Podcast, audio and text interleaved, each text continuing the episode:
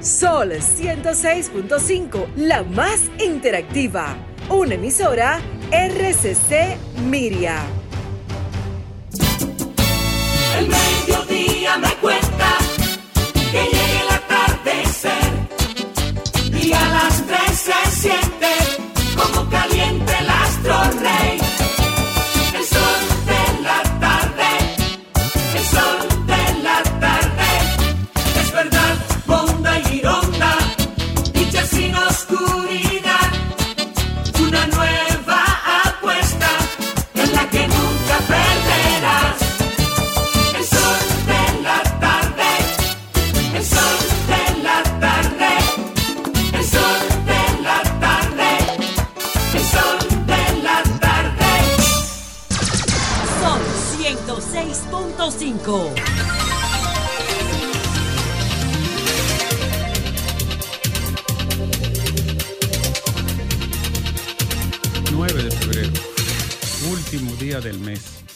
Cerramos el segundo mes del año.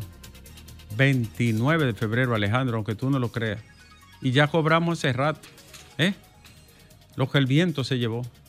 Gente que hoy por cada cuatro años cumplen, porque ese año... Es bisiesto, ¿verdad? Es bisiesto, sí. así Un es. es bisiesto el año. Y que no hay que brujería. No, es un año de resguardo. Está re- resguardado con, con el santo escapulario. ¿Tú te acuerdas de los resguardos que le ponían Oh, a los pero a mí mi abuela me puso uno Sí, atravesado. atravesado, Pero- claro. Ay, ay, No ay. funcionó mucho. Sí. Claro que sí, me, me, me- me- dispararon una vez y rebotó la bala. El, el resguardo y el azabache. Y el azabache, Pero sí. bue- Y la cruz de azul. Pero bueno, eran tragados. Tú, te, tú sabes, Eh, para que sí, funcione. Pero eran fuertes. Sí, pero no te entraba nada. Era, era fu- tragado. Claro, no te entraba nada. Lili se tenía uno tragado. Sí, sí. Pero no pudo parar la bala de Jacobito de Lara, ¿no? claro, porque fue como buen mocano por la espalda. Así es. Dicen que, dicen que el que anda huyendo en Gambita tiene su resguardo. También. Claro. Sí, debe de estar bien. Su vaca también. Y los que tienen cuarto tienen su vaca criado. vaca. Lo Sí. trajeron de, tienen su abogado. Lo No, trajeron, su vaca, no, en el campo de Eh, vaca. lo trajeron de allá de Villajarán. ¿Tú sabes que tú te metías en una finca y no encontrabas salida? Lo raro es que lo que, pre- lo que reivindican los vacaces son los, pa- los pueblos más pobres. Entonces, No, no, los- no, no siempre. Yo tengo mi vaca. Ah. Y, Y lo ¿sabes di- y hay, lo dijo hay bajito. vaca, ah, hay, hay boyugá y hay, ¿cómo se llama la que se entierra? Guanguá. No, la- no, eso, eso la que se es. entierra, que sí, sí, sí. Que, cual, eh. Ah, la Botija. Botija, botija. Ay, la botija. Pero, pero ahí lo que te enteraban era morocota. mire, en, Morocota también, yo tengo mi botija. en Cambita había un vaca que decía de que más guagua, más guagua, más guagua. Más guagua. Sí, o sea, que le daba guagua a los dueños y más guagua. Señores, la noticia de este día. Hoy es jueves. Para nosotros siempre es un alto honor que ustedes estén con nosotros aquí en el sol de la tarde. Informo que nuestro amigo, colega y hermano, coordinador Domingo Páez, ha regresado al país, pero está en un proceso de descanso y por lo tanto no se integrará ahora, pero sigue su proceso evolutivo de un tratamiento prolongado con muy buenos visos de avance y, y una progresión acentuada de su caso. Es- decir, que está mejorando dentro de su cuadro, gracias a Dios, y con el mismo ánimo y el mismo temple de siempre. Bueno, señores, las noticias más importantes de este día.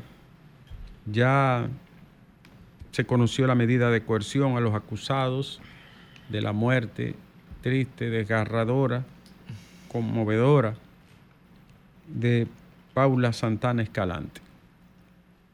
Tres meses de, prisión preventiva fue la medida de coerción que impuso la Oficina de Atención Permanente de Santo Domingo Este a los nombrados Alexander Hidalgo Marte y Alex Elvin Cruz Díaz, conocido como Chucky. Estas dos personas son señaladas por el Ministerio Público y la policía como los autores de un hecho que conmovió la conciencia del país. No solo a Santo Domingo Este, la conciencia del país. Eh, se espera que se presenten todas las evidencias en lo adelante. Esto solo fue una vista de la medida cautelar y en lo adelante se deberán conocer las demás pruebas, testimonios, pruebas de laboratorio forénsica y otros elementos que el Ministerio Público dice poseer. Y que se establezcan responsabilidades, ¿eh? no solamente a las dos personas que se presentan. Si la empresa la tiene, también habría que establecerla Yo- porque eh, fue en un- primero fue lo, lo sucedido fue mientras estaba trabajando en Dentro horas de un recinto de- laboral en horario laboral. en horario laboral Increíble. Y, con una queja previa al Departamento de Recursos Humanos para acoso la cadena de sexual. responsabilidad sexual. Ahí no hay una sola eximente o excusa que pueda justificar la actuación, la responsabilidad civil de una empresa que debió de protegerla y cuidarla, incluso que debió de tramitar hasta, si era preciso, al orden eh, judicial, cualquier otro paso, porque ya había- se había quejado más de una vez, se sabe. Así es. Qué triste esto. Más informaciones este día.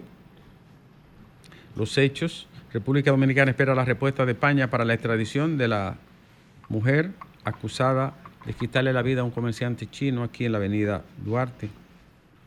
Eh, señores, más noticias. La alcaldía de Santo Domingo Norte paraliza la construcción ilegal de verja perimetral en residencial Ciudad Modelo. Asimismo, los espacios públicos y las áreas que son de la comunidad no pueden ser privatizadas ni por el gobierno local ni por el gobierno de la nación. Bien hecho por el ayuntamiento, si, es así. Señores, eh, el número de desaparecidos en la República Dominicana se ha incrementado con los años. En los últimos siete años hay 1.425 personas desaparecidas. Es una cantidad exagerada, preocupante, fuera de lo común. 1.400 personas desaparecidas en siete años. La desaparición en este país solo era motivo de preocupación y alarma grave cuando se producía desde el gobierno y el Estado, como en los, a- en los años tenebrosos de Joaquín Balaguer y compartes. Pero aquí nunca la desaparición fue una expresión criminal, delictiva, que fuera causante de, de grandes preocupaciones. Sin embargo, en los últimos tiempos, sobre todo en estos últimos 5, 6, 7 años, hemos visto una cantidad de casos que son denunciados de personas desaparecidas y que nunca más se conoce su destino ni su paradero.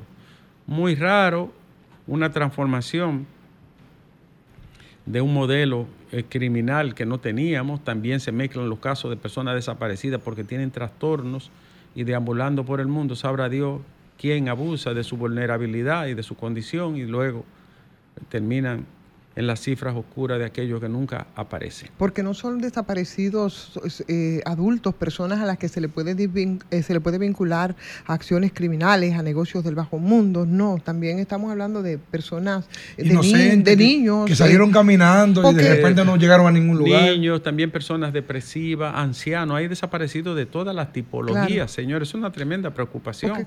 No estamos hablando de, Claro. de Perú o de Colombia. Es una estadística. en Centroamérica que hay miles de personas desaparecidas. Aquí nunca eso había ocurrido de una manera tan sostenida. Además, doctor, cuando te agarra los 1400 en 7 años, es como lo computa, porque si lo desagrega, estamos hablando de algunos 140, 180 anual. Pero si eso lo carga en, en- en- en estadística de homicidio, entonces te sube el indicador. La verdad es que hay una Es más fácil tú ocultarlo bajo Ajá. una que no lo Sí. puedes tabular y hacer ver que hay más violencia social porque están desaparecidos, un limbo jurídico. Ricardo, Sí, sí. y perdón porque estás eh, ofreciendo las informaciones, pero la verdad es que hay, hay fenómenos aquí, que, fenómenos que se están dando que son muy preocupantes. Eh, nos trascienden incluso. Mm, Tú te pones a ver, por ejemplo, yo digo, en Haití, la- las confrontaciones por, por delincuencia, y por bandas criminales. Eh, la calle 6 con 42 en el Capotillo. Eso era escenario de luchas, de protestas de la gente y se convirtió entonces, ya ustedes saben lo que ha ocurrido, ¿no? En expresiones que son denigrantes, que, que, que, que son, que hay mucho vicio, que hay mucha droga, que hay mucha delincuencia. Entonces, esos escenarios emblemáticos y esas luchas emblemáticas y esos espacios, yo pienso que no son obra de la casualidad y son fenómenos dignos de estudiar. Bueno, hay un modelo, una nueva forma de organización social, hay una nueva expresión de sociedad, hay un rediseño de la sociedad en sentido general, eh, priman otros valores y otros objetivos que no son los mismos de una época a la que tú haces referencia. Hay una transformación que en algunos aspectos ha sido una tremenda degradación. Sí. Por, incluso por lo público, por lo cívico, por lo colectivo, por, por, Se ha cambiado por las la- demandas. La utopía por la distopía, en todo Oh, caso. O sea, no. Bueno, yo, por ejemplo, ¿Verdad? yo te puedo decir que en, en Bonao, provincia de Monseñor Noel, había un barrio que era el Prosperidad. Ba- Barrio Prosperidad. ¿Y qué es hoy? El barrio Hecho Prosperidad. añisco en, en- en- en la misma situación que tú acabas de describir. Así es. Señores, más información este día. Con el himno nacional y el toque de silencio de trompeta del ejército fueron despedidos los restos del segundo teniente Fernando Pérez Vericuete, quien murió el pasado 27 de febrero luego de participar en el desfile militar. Eso ocurrió en Santo Domingo Este, en el Almirante. Este hombre le quitaron la vida. Dos sujetos que le chocaron el vehículo por detrás para que se detuviera y cuando se apeó inmediatamente le emprendieron a tiro. Villa Liberación, frente al Villa, almirante. Villa Liberación más bien. Entonces nosotros esperamos que, que la policía Ah, lo que pasa es que Villa Liberación, de aquel lado, es el equivalente a Gualey y Capotillo en su tiempo. Sí, es una zona de Eso es frente al almirante, la entrada del almirante. Eso es tierra de nadie ahí. Muy vulnerable en el término de seguridad. Y hay un tigueraje, eh, ahí hay una descomposición tremenda y hay manifestaciones de delincuencia de todo tipo. Se, se espera que den con los autores de este crimen que ha enlutecido a toda la comunidad. Dicen que era un hombre de bien, muy querido por todos. Él tocaba, que era músico de la- del ejército, un infeliz que tenía 25 años, Oye, levantándose a las 4 de la mañana todos los días para que un antisocial le quite la vida de una forma tan cruel. La policía ha hecho varias investigaciones al respecto y ha interrogado a varias personas, incluso hay personas detenidas en la actualidad. Más informaciones en este jueves que salió la encuesta RD Elige, ustedes la pueden encontrar en nuestra página RCC Media, ahí están todos los detalles y las diferentes variables de la encuesta, ya se ha comentado, ya se conoce a través de redes y de nuestras plataformas, y también del programa eh, eh, Premium que la publica cada vez que sale una nueva muestra de la encuesta RD Elige, ya ustedes lo escucharon, lo vieron y palparon los números en El Sol de la Mañana. Repetimos que está completa e íntegra en RCC, nuestra página web. Todos los detalles de RD Elige. Señores, eh, un niño de apenas 6 años, esto es un caso que también es conmovedor, apareció en Santiago Este, en el distrito municipal Santiago Este, en la llamada Villa La Mina, en los solares allí, con signos, parece que el niño apareció con signos de violencia. Sí. Sí, eh, estamos hablando de un niño de 6 años de edad. El, el hallazgo del niño, cuyo nombre era Daimi Pérez Montero, se produjo a las 10 de la mañana de este jueves. Está en patología y de- determinarán las causas del deceso de esta criatura de apenas 6 años. En los últimos tiempos ustedes han visto todos los casos. El, del- el caso del niño de Higüey, de, de Nisibón, ¿fue? ¿En qué zona fue que ocurrió? No, mm, el, el no, del no, niño de no, 8 años sí. que fue, fue sometido a un suplicio que- hasta el punto de perder la vida. A otro caso de otro niño que fue maltratado, niños que le queman la mano. La verdad es que hemos tenido un Dios. tiempo muy hostil para, Bueno. para la infancia. Doctor, pero uno hablando de RD Elige, en el último mes, según la encuesta, el 78.9% de los dominicanos dice que ha tenido algún problema, epi- episodio de salud mental. 78. O sea, el, el 79% de los dominicanos en el último mes confiesa tener algún tema de salud mental. Y hoy Entonces, vimos- ¿Nos puede sorprender eso? Eso es para cerrar el país. ¿Nos puede sorprender? Y analizar. Y vimos una autoridad como Vicente Vargas, que en el día de hoy precisamente sale publicado, donde él habla, él dice que el país, en términos de depresión, entre, eh, los pacientes están, el país completo está con depresión. Bueno, es un fenómeno global. Todas las situaciones psicoemocionales se han disparado. Hay gente que lo atribuye al COVID, hay otro que dice que desde hace tiempo, muy separado del COVID, venía experimentándose una ascendente ¿no? Eh, ola de, de situaciones depresivas, de ansiedad, de, de violencia, de agresiones y también de trastornos psicóticos, como se dice de manera llana en las esferas. Ah, Se han disparado las medicaciones, el, el- más de un 30-35% ha aumentado las consultas psiquiátricas, también las consultas de terapeutas y psicólogos.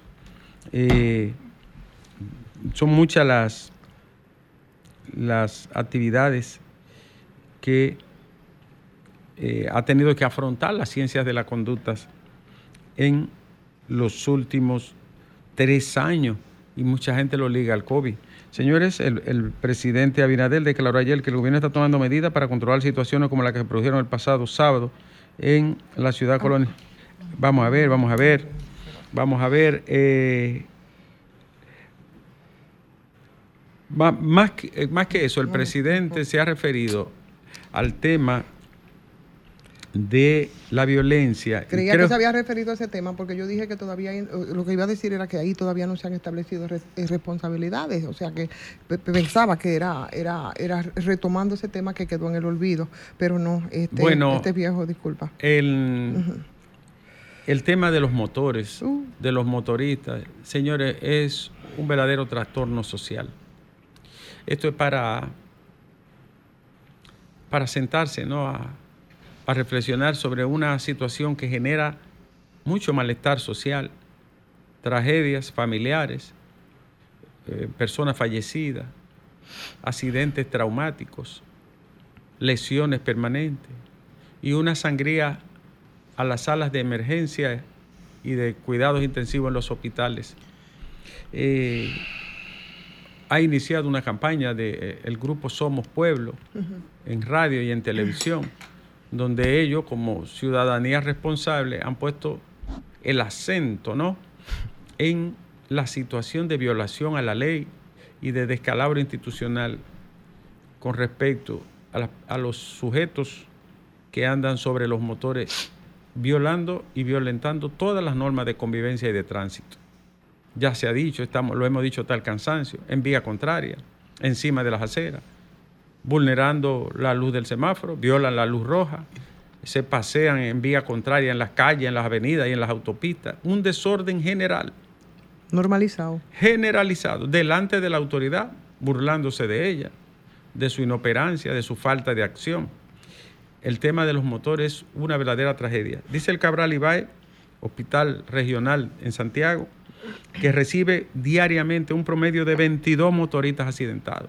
Y aquí en la capital solamente el Ney Ariel ahora dijo que recibe 17 lesionados diarios por asunto de motores. Son- 17. son Sí, mucho. y lo lindo no es eso. Son lo lindo es que ese internamiento a ese que sufre un accidente de motor no es acetaminofén que le ponen.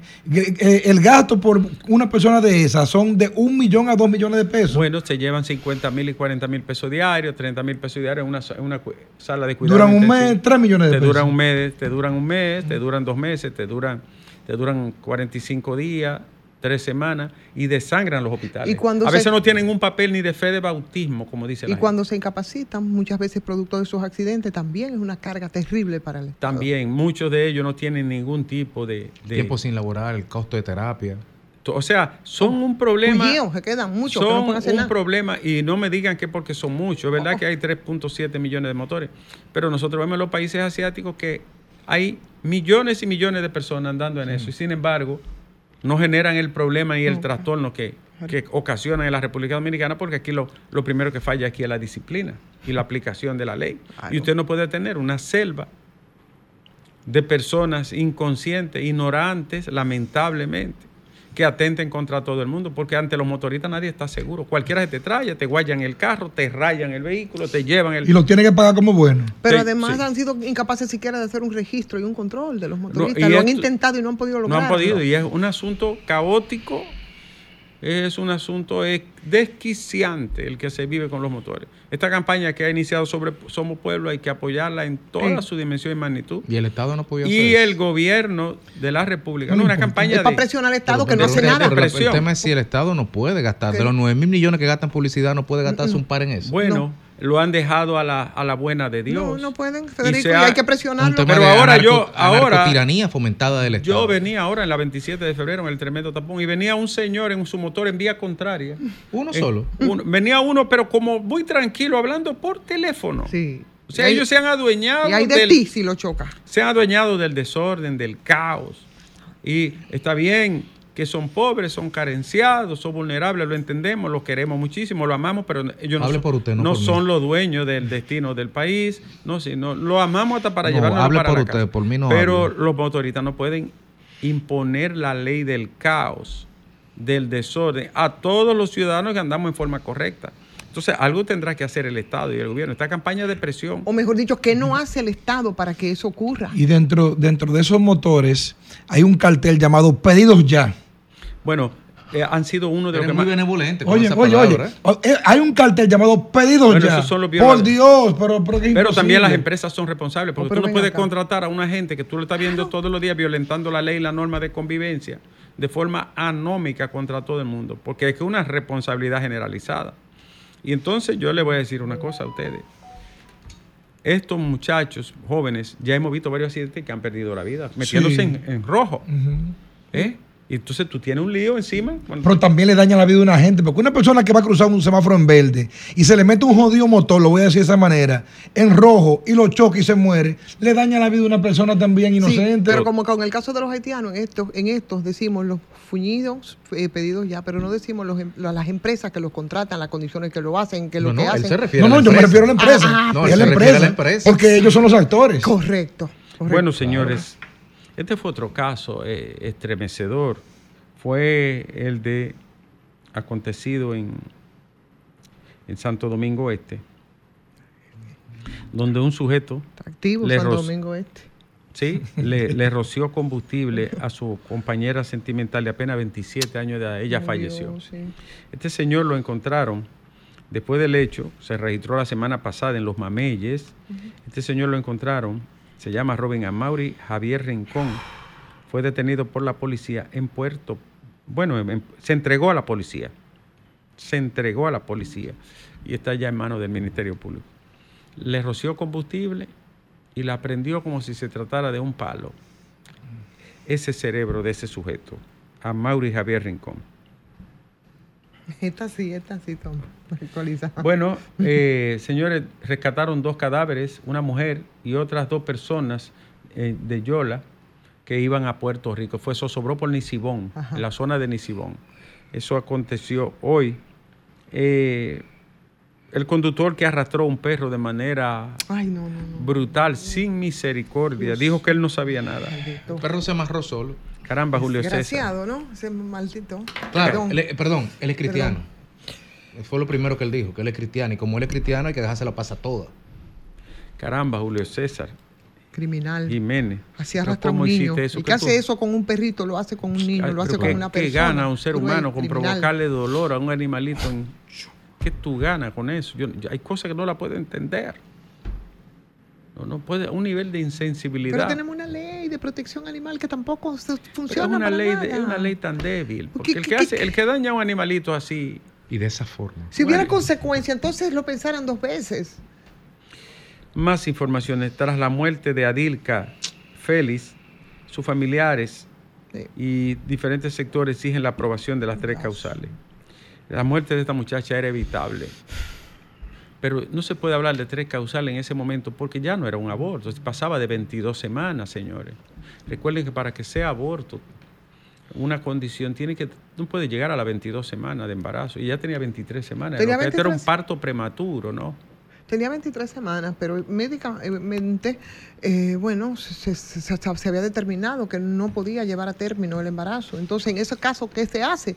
Entonces, cuando se Bueno, habla y se, y se- y se- y se habla de las tres causales, es bueno, por la que imposibilidad que... que- tienen los médicos para actuar. So pena de que le metan 20 años en las costillas. Pero- y ahí está el caso, el, el desenlace, la muerte de esa muchacha. Bueno, en este caso sería la inducción de un parto inducido, ¿verdad? Pero ya era insostenible y entonces comprometía la vida de ella. Muy jovencita esta muchacha.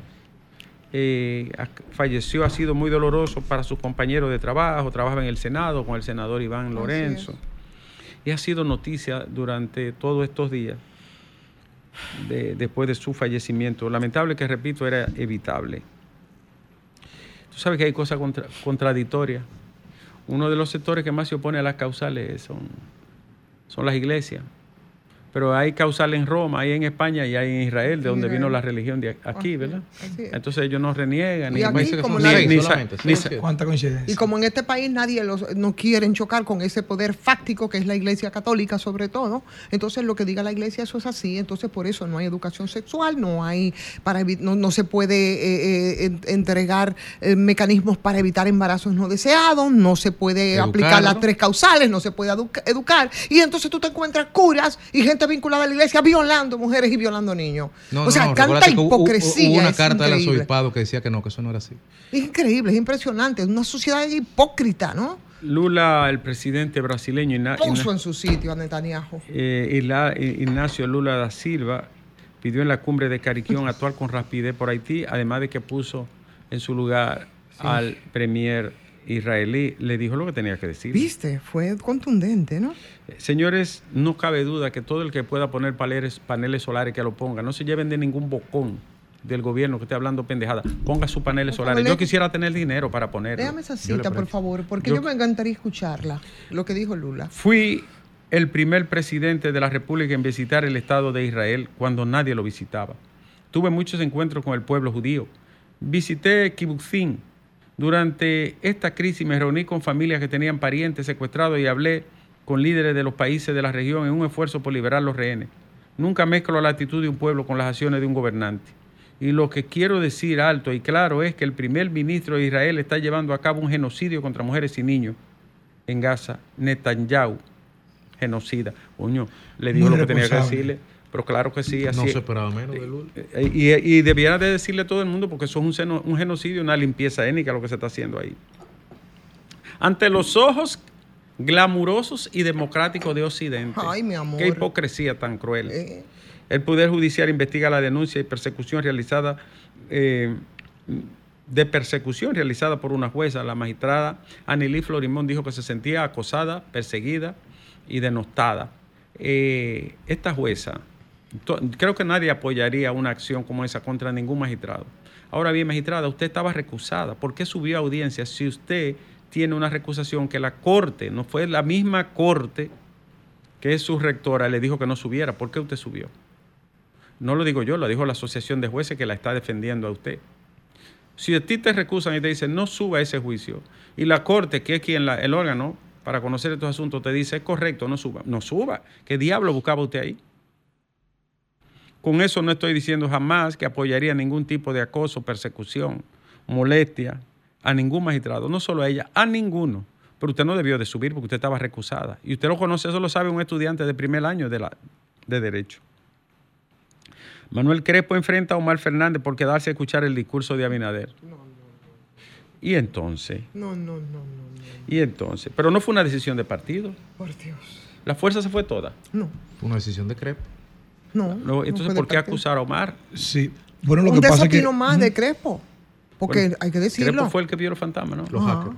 Bueno. O sea, Pero Manuel siempre ha sido sobrio y tranquilo. le Últimamente? ¿Qué le parece está que pasando? está Sí, soñando. pero con- si, si, si leen el contexto bajo el cual él hace el comentario, él está argumentando que aquí hay una posición de la oposición y que quedarse era Pero validar lo lo- contrario. Omar no fue el único. No, no, Pero bueno. Castillo, el senador de. Barahona, estuvo Sí, sentado. ahí. claro que sí. Y Ahora- se tiró un tuit diciendo que estaba mirando. Sí, claro, claro que se sumara a la ridiculez que hicieron los Sí. diputados del PLD, porque eso fue Y tú ridículo. sabes que Danilo no aprobó Sí, eso. claro que sí. Ahora bien, lo que estoy diciendo es que la figura que es él, por eso él le hace el señalamiento.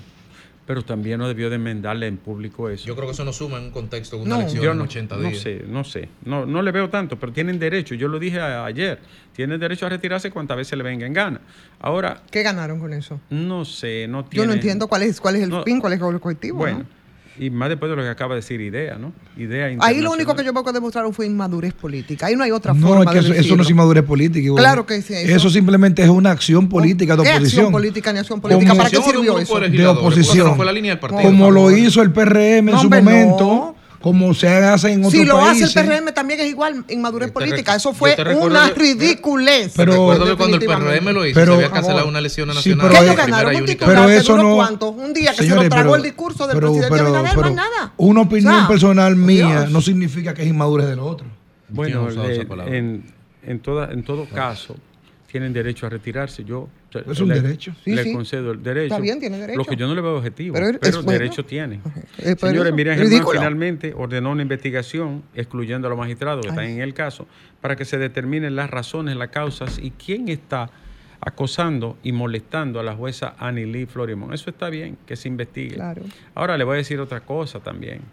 El juez, ¿cuáles son las dos armas que debe de tener un juez, Alejandro? ¿Qué es un juez primero? Un juez es un declarante del derecho y un ministro de la equidad. Y tiene dos armas. ¿Cuáles son las dos armas más poderosas de un juez? honestidad y valentía. ¿No es así, Alejandro? Honestidad y valentía. Llévame.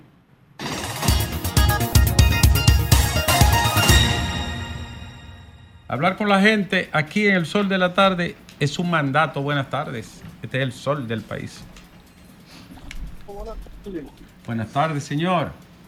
Ariel Santana de Pensilvania. Adelante, Ariel. Saludo a todos, el equipo completo. Muchas Doctor Nieves, gracias. Estaba mirando una propuesta que estaba haciendo un diputado, planteando reducción de los congresistas.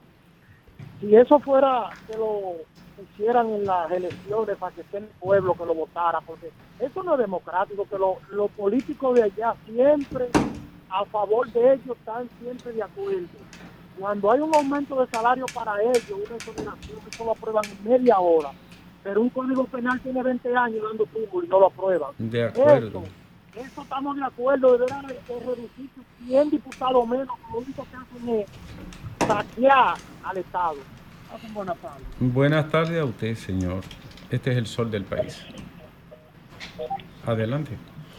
Tocayo, ¿cómo estás? Hola, Ricardo. ¿Cómo te ha ido? Todo bien. Saludos para Ivón, para todos. Obispo Mirador Sur. Adelante. Tocayo, usted hace unos días hizo un comentario sobre una encuesta que usted tenía, Sí. que le había llegado, que daban ya que Guillermo Moreno eh, estaba, creo que te dijo la palabra eh, cabeza a cabeza, que estaban juntos. tete, tete, sí. Ahora veo otras encuestas donde ya Guillermo Moreno, después de la victoria aplastante del PRM en las municipales, que ya le lleva inclusive eh, más de una decena de puntos a, a Omar Fernández. Y eso se debe a la desconexión que tiene la oposición, como bien ya comentaron, donde un grupo de legisladores del PRD abandona la rendición de cuentas y, y- Omar Fernández sube. Entonces, si no se ponen de acuerdo ellos mismos, la verdad que van a pasar vergüenza de nuevo este próximo 19 de mayo. Gracias a usted. Voy a decirle antes de la próxima llamada. Estaban invadiendo la, zona de la Jacobo Masluta en el área verde de un residencial y estaban levantando ahí con blow una casucha. Yo no sé para qué sirven los ayuntamientos, yo no sé para qué sirve el medio ambiente, yo no sé para qué sirve el gobierno, pero son inservibles los tres. En las narices de ellos, en sus pestañas, van los invasores, dañan las áreas verdes, le dañan los parques a la gente, los espacios que tienen en, una, en un determinado residencial. Y ninguno actúa ni hace nada. Es una vergüenza. eh. Que le pongan atención a la ecológica que acaban de, de inaugurar también, ¿eh? que ahí Bueno. se están apropiando. Buenas tardes. La ecológica es una denuncia todos los días, aquí se denuncia todos los días. Sí. Llama y dice que está invadiendo la ecológica. Ni Manuel ha hecho nada, ni Medio Ambiente ha hecho nada, ni Abinader ha hecho nada. No fuña, hombre. Buenas tardes. Manuel Pérez de aquí, de Barahona. Adelante, don Manuel. Bueno, yo escucho mucho de la oposición diciendo que fue un desperdicio. Parece que se movió usted. Está ahí todavía, señor Manuel. Se desconectó. Inténtelo nueva vez. Buenas tardes. Buenas tardes. Qué bueno, qué bueno. Me gustaría saber cuál es esa encuesta que dice el señor que le llevan 10 puntos a Omar Fernández. ¿O es para crear percepción el objetivo? Bueno, búsquela, se llama ACD Media, búsquela ahí. está entre 8 y 10 puntos. Salió ayer, señor. Puede buscarla. Bueno. ACD Media, búsquela. Buenas tardes. Pero la encuesta que salió hoy es RD Elige. La esperada, la más esperada, que ya lle- lleva una... ¿Cuántas versiones van ya? 12. 12 versiones. Este es el sol Desde de la julio tarde. de 2022. 12. Han salido dos más. Bueno. Adelante. Buenas tardes, Nieve. Un placer saludarlo a ustedes de Santiago. Adelante, Santiago. Eh, miren, RC Media habló, RD Elige. RD Elige, Sí, señor. esta mañana. Vi los muchachos, Eury, el otro y el otro, bueno, eh, Pedro, muy animado. Pero yo no sé cómo ellos se animan si hay un 53 3.7% que dice que Luis ganaría en primera vuelta y todavía se le está dando la pela. Y Leonel en segundo y el otro en tercero, pero muy lejos del presidente. Entonces la pela de ahora, la pela de ahora eh, se va a repetir, pero más grande, porque es que el pueblo no quiere retroceso. El pueblo no quiere retroceso, nieve. Ahora bien, a Luis Abinader que sepa que hay unos funcionarios ahí que lo tienen que poner a funcionar. Santiago Santiago se siente agradecido de este gobierno por las obras. Pero no fue a votar, no fue a votar 68% de atención. eh, la atención no que es. hay, adiós, lo de ellos. No ese sentido. Eh, ¿Cuántos votos cuántos votos 45. cogió cogió el 53. PRM? Casi dos millones de votos. y entre Luis, ah, entre, perdón, Leonel Fernández y, y- y el otro, eh, eh, Fuerza del Pueblo y PLD, no llegaron a, a, a un millón quinientos mil, menos de ahí, y casi dos millones. Significa que no tienen derecho de estar hablando que se compró, que se dio, ahí hay un disparatoso que se llama Rubén Maldonado. Ey, no me lo ataques. Oye, No, espérese, así No, no. no, así no. Busque el informe que hizo Participación Ciudadana y el otro Es- organismo es- internacional es que dijo que sí, que se compraron. Óigame, los informes de. Participación Déjalo- Ciudadana y de otro organismo. déjalo que termine. Termine, Oye, señor. Termine. Pero te estoy diciendo la prueba.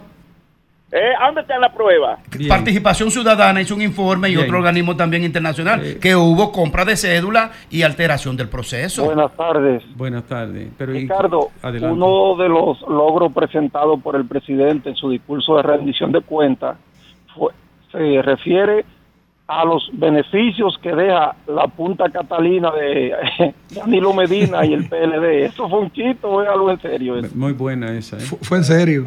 En serio. Gracias a usted por llamar. Este es el sol del país. Doctor, al equipo. Adelante. Braylin de este lado, ¿cómo están ustedes? Braylin, ¿cómo le ha ido? ¿Cómo está Bien, estamos bien, echando el pleito, doctor. Saludar a mi amigo Domingo Páez, donde quiera que se todo? Sí, encuentre. está en el país ya. Llegó ayer. Sí, sí, sí, todos mis parabienes y sabemos que habrá domingo por mucho tiempo, Así si. Dios lo permite. Doctora Manuel Jiménez, que se recuerde que él ya en 24 de abril no es alcalde, pero que yo pago mi basura y tengo derecho a que él me la recoja aquí en el Sembrador 1 de Ciudad Juan Bó. Porque yo no debo, yo pago 2.19 de basura. Oíste, Manuel. Eh, que, que mande los camiones que él compró con los recursos del ayuntamiento, que, Eh. que, que no es publicidad, es resolver. Eh, oíste, Manuel, no es foto, es que mande lo que Yo, Vini, te quiero, hermano.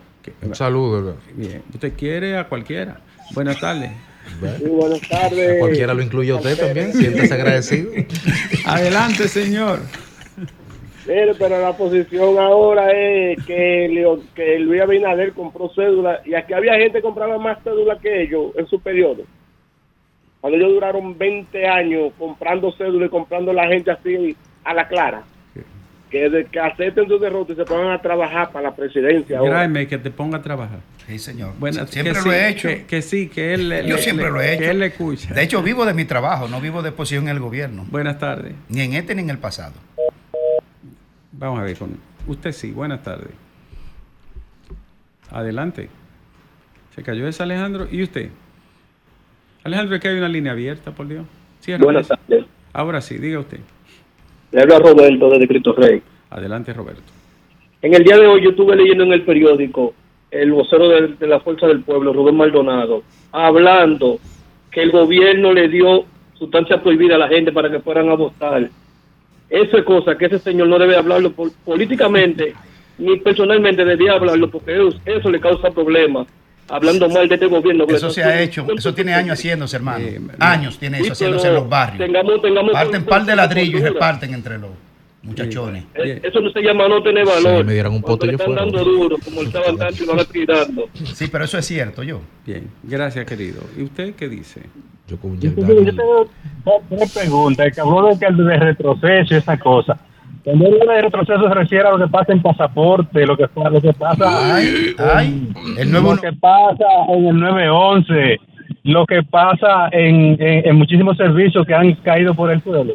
A eso se, refi- a eso se refiere. Yo creo que era eso, sí. Gracias, querido. ¿Y usted qué dice? Finalmente. Mm, no, usted. Dígame. Buenas tardes, don jefe. ¡Eh! ¡Epa! ¿Dónde Ah, tú pues tú nada más llamas cuando Ricardo está aquí. Tú na- Oh, pero ya, te claro. estoy Traidor. quitando, ya te estoy quitando el apodo de don jefe. Ya es jefecito. Te, te voy a poner jefecito.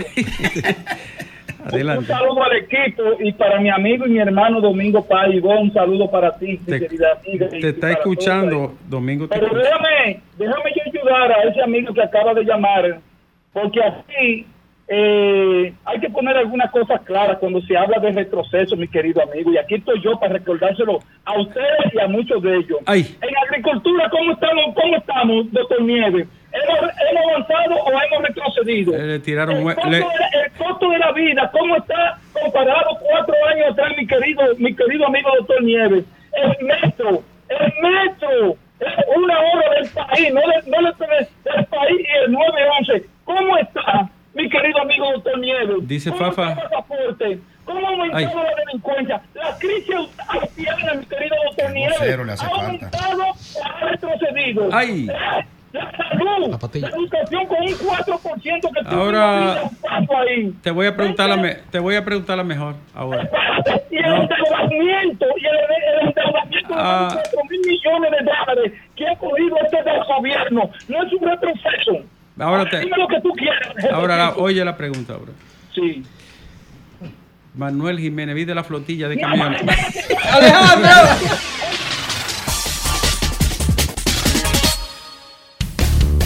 El sol de la tarde, el sol de la tarde. Sol 106.5, la más interactiva. Una emisora RCC Miria. Sol 106.5.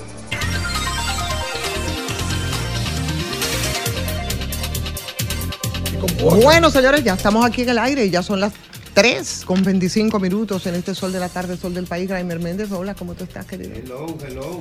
Eh, Bueno, Feliz Lajara también y por supuesto a Federico Jovines. Señores, es un periplo, es un media tours, es un cruceteo el que está haciendo el ministro Antonio Almonte por diversos medios de comunicación. Ayer estuvo con nosotros. ¿Y qué será? Eh, y dentro de todo lo que ha dicho, señores, que por cierto se están sintiendo con mucha agudeza, por lo menos en mi municipio, las interrupciones, los apagones.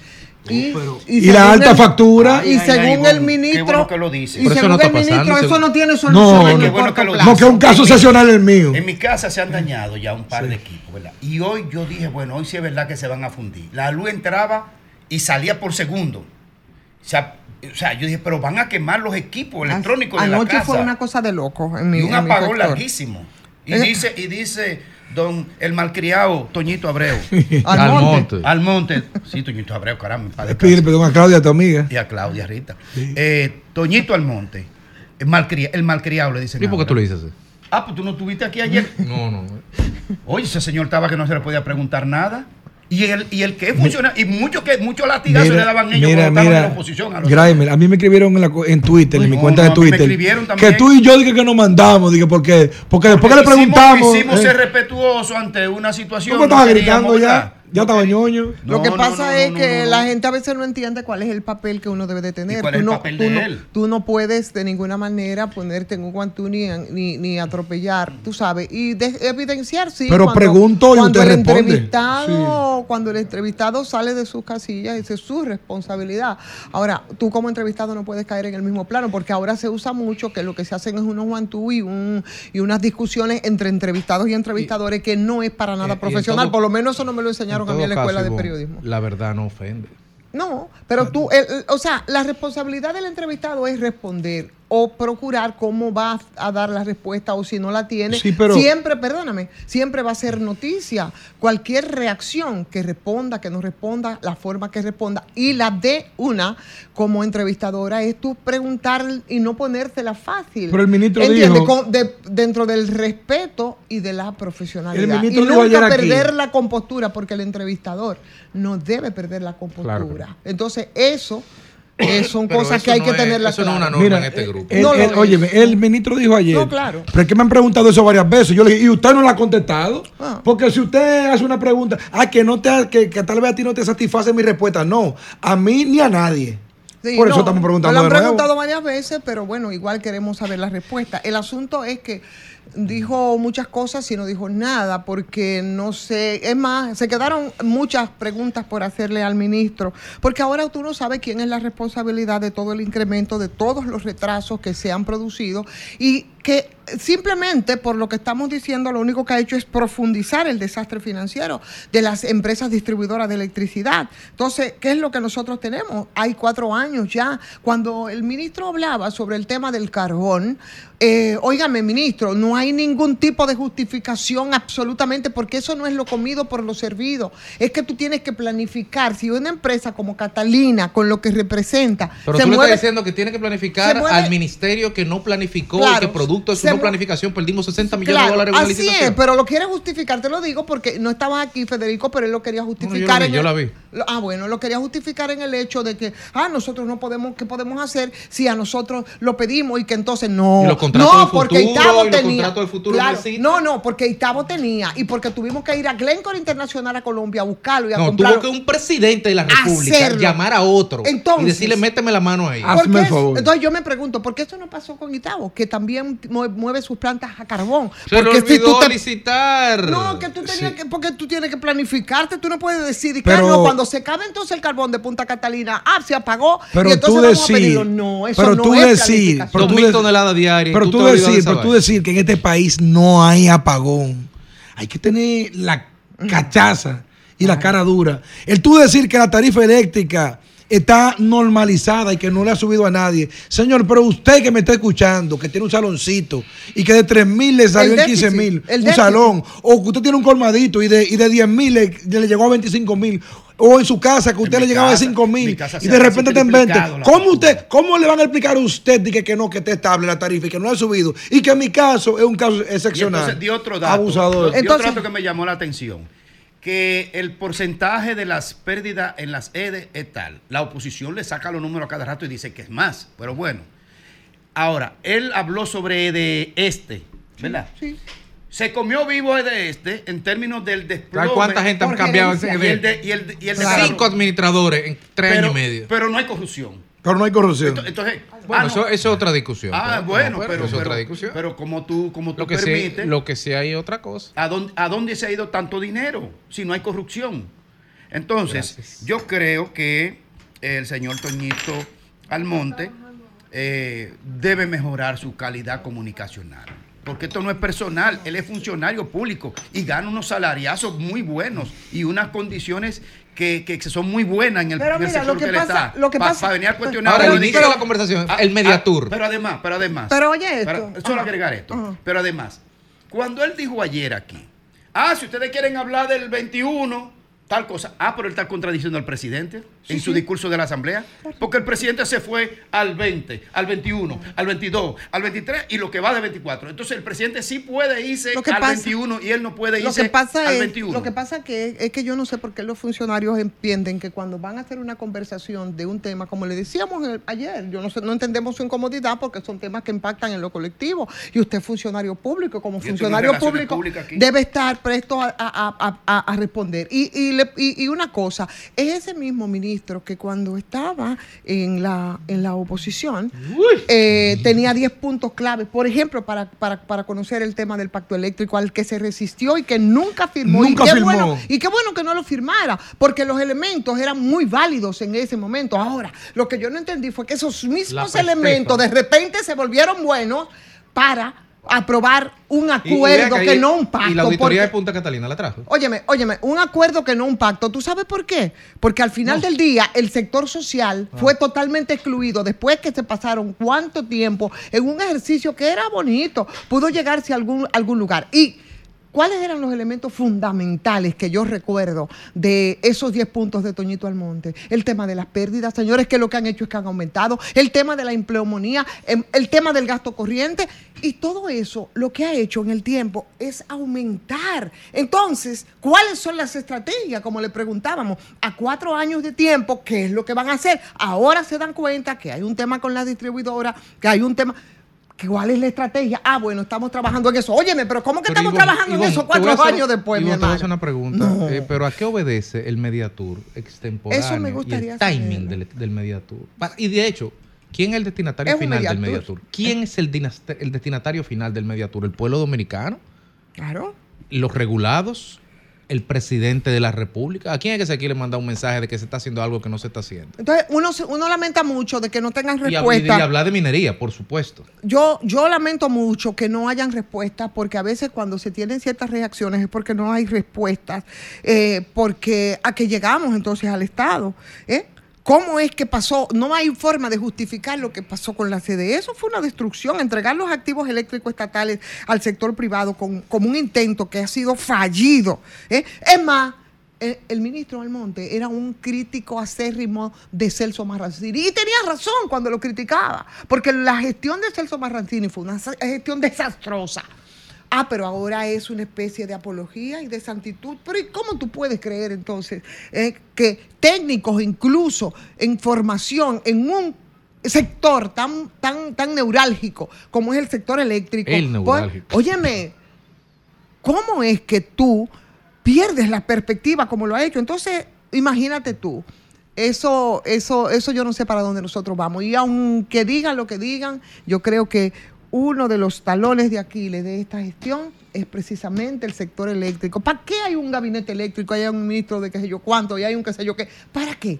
¿Por qué te han renunciado tantos y tantos ahí en la en, en el Consejo de la Sede? Incluido, Incluido al ministro Manuel. Almonte, que dice él que fue que él renunció y que todos han renunciado. Ya han renunciado tres, no solamente de las empresas Entre ellos, Manu- distribuidoras. entre ellos Manuel Lara. ¿Entiendes, Manuel? no Lara, que fue que lo sustituyó. Que no es poca cosa. Ah, en en- materia de, de gerencia y de administración. Así es, así es. Entonces, no está bien el sector. Entonces, no hay que Lo que hay es que buscar respuesta, lo que hay que dar respuesta, pero sobre todo, lo que hay es que empezar a planificarse. ¿eh? respecto al sector eléctrico. Entonces, yo creo que esos son los resultados, lo que está pasando ahora, de cuatro años, yo digo que sería en actitud contemplativa, porque no se ha hecho absolutamente nada, no se ha avanzado, tú no sientes que se ha avanzado. Es verdad que la- la- las facturaciones son caras, carísimas, y peor son los que no se factura, porque los que se factura se cobra. Ahora, el problema está en las facturas que no se hacen, y ahí... Yo conozco una persona que tiene Ah. tres años sin contador. ¿Tú entiendes? Entonces, ha habido mucha, mucha incompetencia. Yo pienso que ha habido mucha incompetencia, lamentablemente. Eh, eh, se han producido muchas pérdidas. Las pérdidas totales, cuando tú haces la comparación de, de ahora con el 2019, y esos son datos oficiales eh, que eran de 30, ahora están en 43%. Es de Norte 63, 270 mil millones de pesos, de- a- subieron a 4 mil 500 millones de dólares que han sido votados como si fuera un barril sin fondo con el tema del subsidio. Entonces, es una locura. Es una locura lo que está pasando. Y de eso hay que hablar y de eso hay que tener respuesta. Lamentablemente, no es que tú estás atacando como entiende, porque el ministro vino ayer un poco a la ofensiva, sobre todo porque como siempre he manejado mucho ese, ese tema por, por las mismas actividades eh, profesionales, bueno, pues lo que no está bien tú tienes que preguntarlo y tienes que criticarlo. Y como nosotros no somos técnicos, lo que nos tocaba era hacer las preguntas pertinentes eh, y punto. ¿Cómo es que se votaron 1.600 millones de dólares eh, en subsidio eléctrico a pesar de las disminuciones drásticas que se han dado en los precios del gas natural y del petróleo? Porque han disminuido. Sí, entonces díganme, o sea, a mí me gustaría que me lo desglosen, porque las cifras frí- frías que el presidente estuvo manejando en su discurso se oyen muy bonitas. Ahora, si nosotros vamos a desglosar esas cifras, son 1.600 millones de disminución drástica, con disminución drástica del barril de, de- del gas natural y del barril de petróleo. ¿Cómo se puede justificar eso? Entonces, no es nuestra culpa que no haya respuesta. Y yo creo que entonces en ese sentido hay que manejarse con un poco más de humildad, porque la verdad es que la situación financiera ha impactado en sentido general por lo que ha estado pasando en el sector eléctrico, lamentablemente. ¿Y cuánto, cuántos, cuántos, o sea, cuánta planta ha hecho este gobierno en, en lo que va? ¿Cuánto ha agregado al sistema? Dice que 2.000. Bueno, la- la- 2.000 están licitados y en construcción. Licitado. 400. Mira, si el cuatro- gobierno pasado cuatro- no hubiese hecho Punta los Catalina, 400 si el gobierno pasado no hubiese hecho a Punta Catalina, esto tuviera Sí, pero- eh, pero- vuelto, pero- vuelto, Sí, vuelto grave, una pero situación había un grave. déficit latente Pero porque óyeme. lo único que se hizo fue, si no se puso un Pero- kilómetro de red. Está bien, pero, pero- pero, pero, pero que el crecimiento de, de la demanda de energía es vegetativo, eso crece inevitablemente. Pero vamos a decirte, pero país. también te voy a decir una cosa, Grimer Méndez. pasa? La Porque Punta ese- eh, porque espérate, Toñito eh, Almonte pero- le dio muy duro a Punta Catalina. Pero ¿No Punta Catalina, no, pero hay que decirlo. No Punta Catalina- pero Punta Catalina no se hizo en cuatro años tampoco.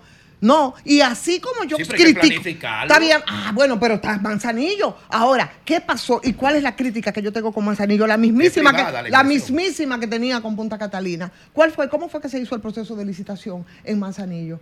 Fueron cuatro, 43 oferentes. De esos 43 se redujeron a 11. De esos Que no puede 11, ser chino. óyeme, se le pusieron entonces unas Que no puede condiciones. ser chino. pero escuche, óyeme, se, se le pusieron unas condiciones para desencantar, porque tú sabes Ah, que hay estrategia. claro, ¿verdad? claro. 5 mil dólares para tú tener acceso Ah, a no, llamar pero, pliego. pero- pero eso no es, eso no es una, eso no es una estrategia. Eso. Óyeme. Bueno, hay otras. Pero esa Hay fue, otras. y esa No, no, fue, pues, esa fue muy mala. Entonces, ¿qué ha pasado con Manzanillo al final? ¿Qué pasó? No te vayas tan lejos, quédate ahí, por ejemplo, en la barcaza.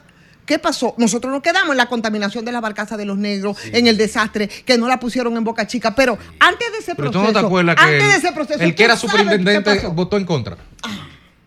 Entonces, Eso no, fue eh, otra historia. O sea, señor, es tan oscuro el tema el- el- el- eléctrico aquí. Mueve tantos intereses. ¿En manos de quién que está el banco de sangre? En manos de Drácula. En manos de Drácula, que han puesto eh, Drácula. el, sistema, el sistema eléctrico lo han puesto como, como administrar a Drácula el banco de sangre. ¿Qué usted cree que va a hacer? Se la va a chupar. toda. Así es. Y todos los poderes los ¿Y tenía. cómo lo- usted y pone un los- hombre como Marrancini di que al frente de todo el sistema eléctrico de este país, un comerciante, en buena palabra estoy diciendo, vinculados. no, no estoy Sus negocios son vinculados a lo que él hace. un empresario del área, entre una de ellas, la principal en el área eléctrica, y tú pones a él administrar eso, Entonces, así mismo con es. todos los poderes. Drácula administrando el banco de sangre. Alejandro.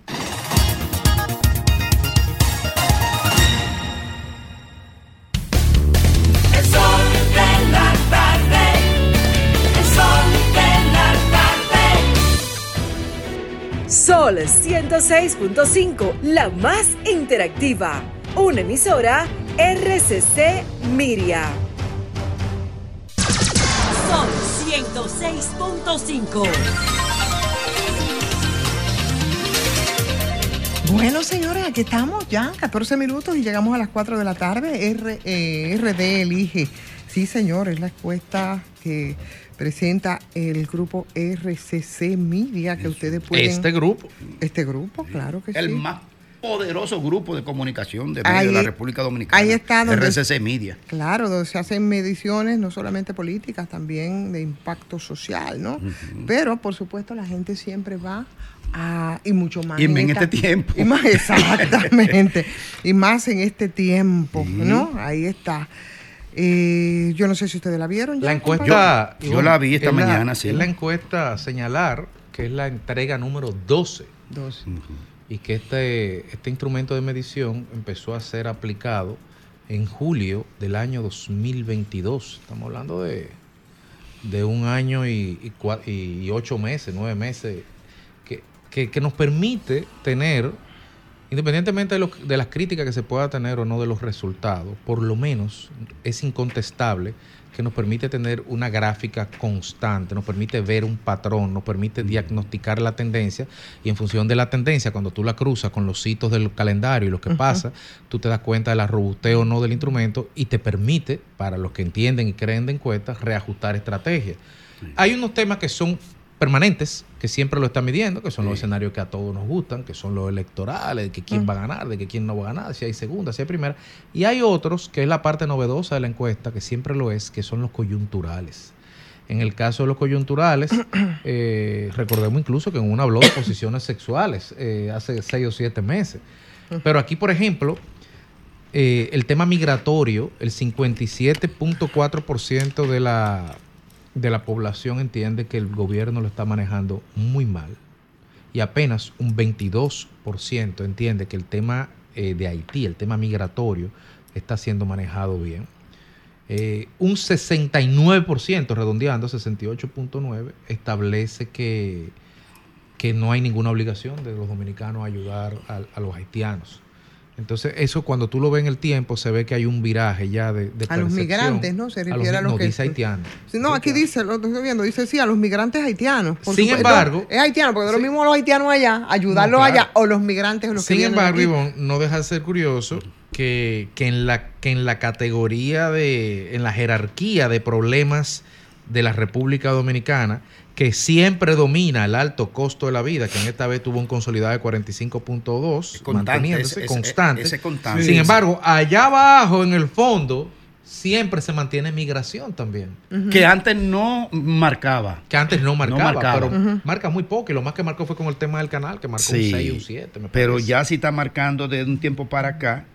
Pero es evidente, es obvio por qué, pero, pero porque ese no era un tema antes para, para el pueblo dominicano en realidad. Pero la migración ha sido tan grande que, que- que ya le está preocupando realmente.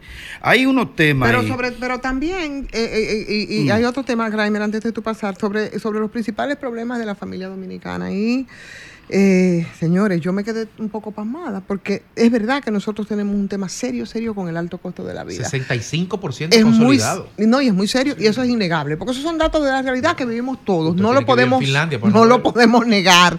Por más cifras que te den, por más que nos digan que 40% del, em- de- de- de- de- del salario mínimo aumentado, que cuando tú lo, lo, lo cruzas con lo de la canasta no te dan, no te cuadran los números, es verdad. Pero cuando tú te vas al tema de la educación, es como que si nosotros tuviéramos resuelto el tema de la educación, estamos todos muy bien. Cuando tú te vas al no tema... es un problema para la familia. No es un problema, tampoco es un problema tan serio ni el tráfico ni la salud. Ni el pero ven acá. transporte. cógelo, No, no, pero mire, ven acá. miren que lo Entonces, que- a mí me llamó mucho la atención eso, sin dejar de reconocer que los otros son problemas reales, Miren- como, miren que como el pasa. desempleo, como los bajos salarios, como la inseguridad, lo son. Pero Una- los otros una- son graves. Una también. investigación de mercado es una realidad o un retrato o una fotografía del fotograma. momento. No solamente para el plano político, también para el plano económico. Ejemplo, si se hace una investigación de mercado en un momento dado donde hay alegría, que la gente no está pensando ni en inseguridad, ni en economía, ni en nada, los números van a ser contrarios a lo que tú piensas. Claro. De, esa igual, de igual manera, por eso es que tú dices, bueno, cuando hay un escenario favorable, favorece siempre al gobierno cuando hacen una encuesta. Cuando hay un escenario negativo, va a dañar al gobierno. Por eso va a afectar también a los temas nacionales, como la inseguridad. Por ejemplo, ustedes recuerdan cuando se metió aquí una ola, creo que fue en el 2019, que hubieron varios atracos y varias cosas, que la gente estaba histérico. ¿No recuerdan cómo se disparó el tema de seguridad? De repente, de ser un cuarto, un quinto tema, pasó a primer lugar. Está bien, pero yo me refiero a temas que son una constante, señores, porque aquí el tema de la educación y el tema de la salud, ¿eh? el tema de las, de las, óyeme, las vialidades en mal estado, el mal transporte público, pero, pero estamos vueltos locos si hay una Y campaña. bueno, pero debe ser también que, que dependiendo del quintil donde, do- donde uno se mueva, porque Sí. eh, e- en la pirámide de Maslow, o sea, mi problema básico es comer. Entonces, cuando Comer yo, llegue a mi, salud. cuando yo llegue a mi casa, yo voy a tener comida en la nevera.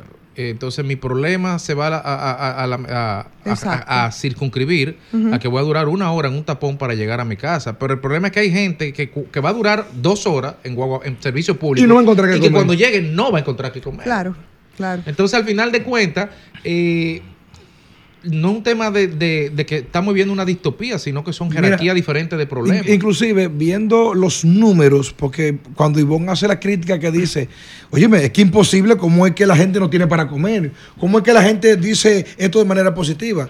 Y que está más abajo, no hemos llegado, vamos a llegar, no le voy a dar a fondo, sino simplemente el comentario para que vayamos como por turno. Y tú dirías, por el contradictorio, que un país se esté cayendo a pedazos en términos económicos, en términos de seguridad, con transporte, con empleo, y, el como, y- presidente y como que el presidente 60 tiene un 60%. Eso ha pasado otras veces también. Sí, claro que sí, pero es contradictorio, aunque pasa otras veces. Sí. Parece- Cuando digo otras veces me refiero a los últimos de Balaguer para acá, Sí, que sí, se está sí. midiendo.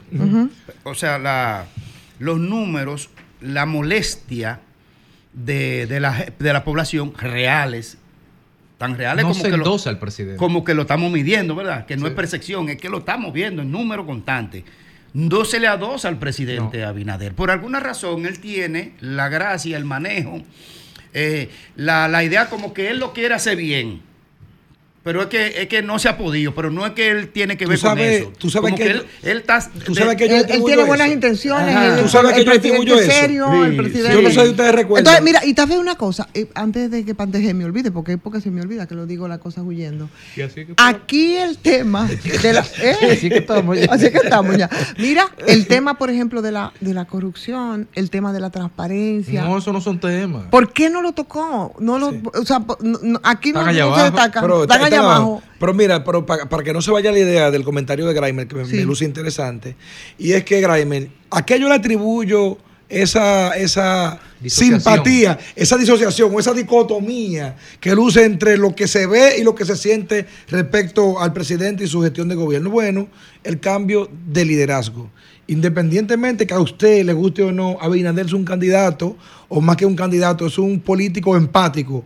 Es un tipo que técnicamente, como se dice en el campo, se hace el pendejo y te escucha. Se hace el chiquito. Se hace el chiquito para que tú lo cargues. Ah, ¿Por qué sucede? De allá para acá tú dices, bueno, este es un tipo que es humilde, que escucha. Yo tengo, yo tengo, yo conozco personas que eran PLDistas que dicen, mira, yo nunca hablé con el presidente fulano de tal, para no mencionar nombre. Y al presidente de la República yo le escribo a las 2 de la mañana y a las 2 de la mañana me, me responde. Entonces, es un tipo con un tipo de liderazgo empático, en un cambio de modelo, modelo y de paradigma. Entonces, cuando un funcionario hace algo mal, ¿qué dice la gente? Eso es tal funcionario. el incluso- presidente es un tipo humilde, Mira, un tipo bien. Eso no Y es. es, es- Eso no es una cosa tan compleja lo que tú planteas, que en algunos temas, y voy a usar uno, seguridad, el presidente eh, se ha expuesto más de lo que recomendaría. Cualquiera se se ha quemado literalmente. Sí. No, no, perdón, ahí Sí, voy. Se. Ahí voy. No se ha quemado porque los números te dicen que él tiene aprobación. Pese a que la seguridad es el segundo gran problema y el presidente se encargó de salir todos los lunes a hablar de seguridad. Es decir, a Sin ponerse al nada. frente y a detrás los responsables. No se soluciona el problema. El problema sigue de segundo nivel, pero el presidente le rebotan las balas. Eso es parte de la discusión que estamos hablando, Sí. porque ciertamente, independientemente de la efectividad o no, que él esté ahí demuestra un nivel, y ahí voy con lo que tú dices, un nivel de empatía, de vinculación, de interés, que va por encima de la media y la gente no le carga el dado. Y tan no le carga el dado que esta, co- esta misma consulta habla que si hoy fueran las elecciones a presidente de la República, y eso la gente, aunque algunos ya lo escucharon porque lo desglosaron muy bien y presentaron la encuesta a nuestros compañeros del, del Sol de la Mañana, señores, si las elecciones fueran hoy, ¿cuál sería la opción a votar? Y Luis Abinader aparece con un 52.3 frente a un 29.3 de, de Leonel Fernández y un 13.4 de eh, Abel Martínez, que eso plantea entonces más adelante otras discusiones respecto a lo que Sí, pasaría mire, cuando comenzó con Grimer, el cuando comenzó a, a gobernar Luis Abinader, yo recuerdo que en principio, cuando se equivocaba, que, que luego le daba para atrás, yo mismo y el pueblo se burlaba. ¿Cómo es posible que hoy dijo Diego, mañana dice Diego y que mete la pata y que la saca? Ah, pero eh, tú sabes qué pasó al mismo tiempo. Que el presidente dijo, mira, yo soy un presidente, pues yo soy un ser humano. la gente no lo ve como debilidad, sino como humildad. ¿Cómo, cómo- lo ve como humildad? Yo soy un tipo que me equivoco, creo que lo iba a hacer bien así. No pero soy como infalible, no soy usted- infalible. El pueblo entendió que estaba mal, lo Mira. regresé para atrás. Entonces lo ven como una gente humilde. Mira, mira, aquí hay, aquí que hay no cifras. Pero lo ven como una gente Mira, aquí hay cifras que se ha ido haciendo constante. El presidente ha ido perdiendo terreno, no en la valoración de él como persona, pero sí en su valoración electoral, que son dos cosas diferentes. Hay gente que te puede decir, el presidente es humilde, el presidente es esto, pero no vota por él, al final de cuentas. Tú sabes una, uno de los ítems que está aquí. Votaría por Leonel Fernández como presidente de la República para el periodo 2024-2028. ¿En en qué- en qué lámina tú estás? Te digo ahora. Oye, ¿cuáles son las cifras? Que sí, 46.9. Que no, 47.9.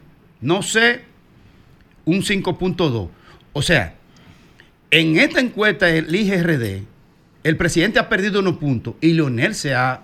Y mira, ahora te y que dato. Leonel es el más rechazado. Ahora, te a La tasa de Te rechazo de señores, miren, Fernández está por las nubes. Esta encuesta es tan reveladora de que la cosa no Bajó tan- la, la, la- tan- la tasa de rechazo de Leonel. No lo he visto aquí. No, todavía. pero a partir de esos números, ¿qué es lo que te, Debe te haber dice? bajado, pero no he visto el ítems.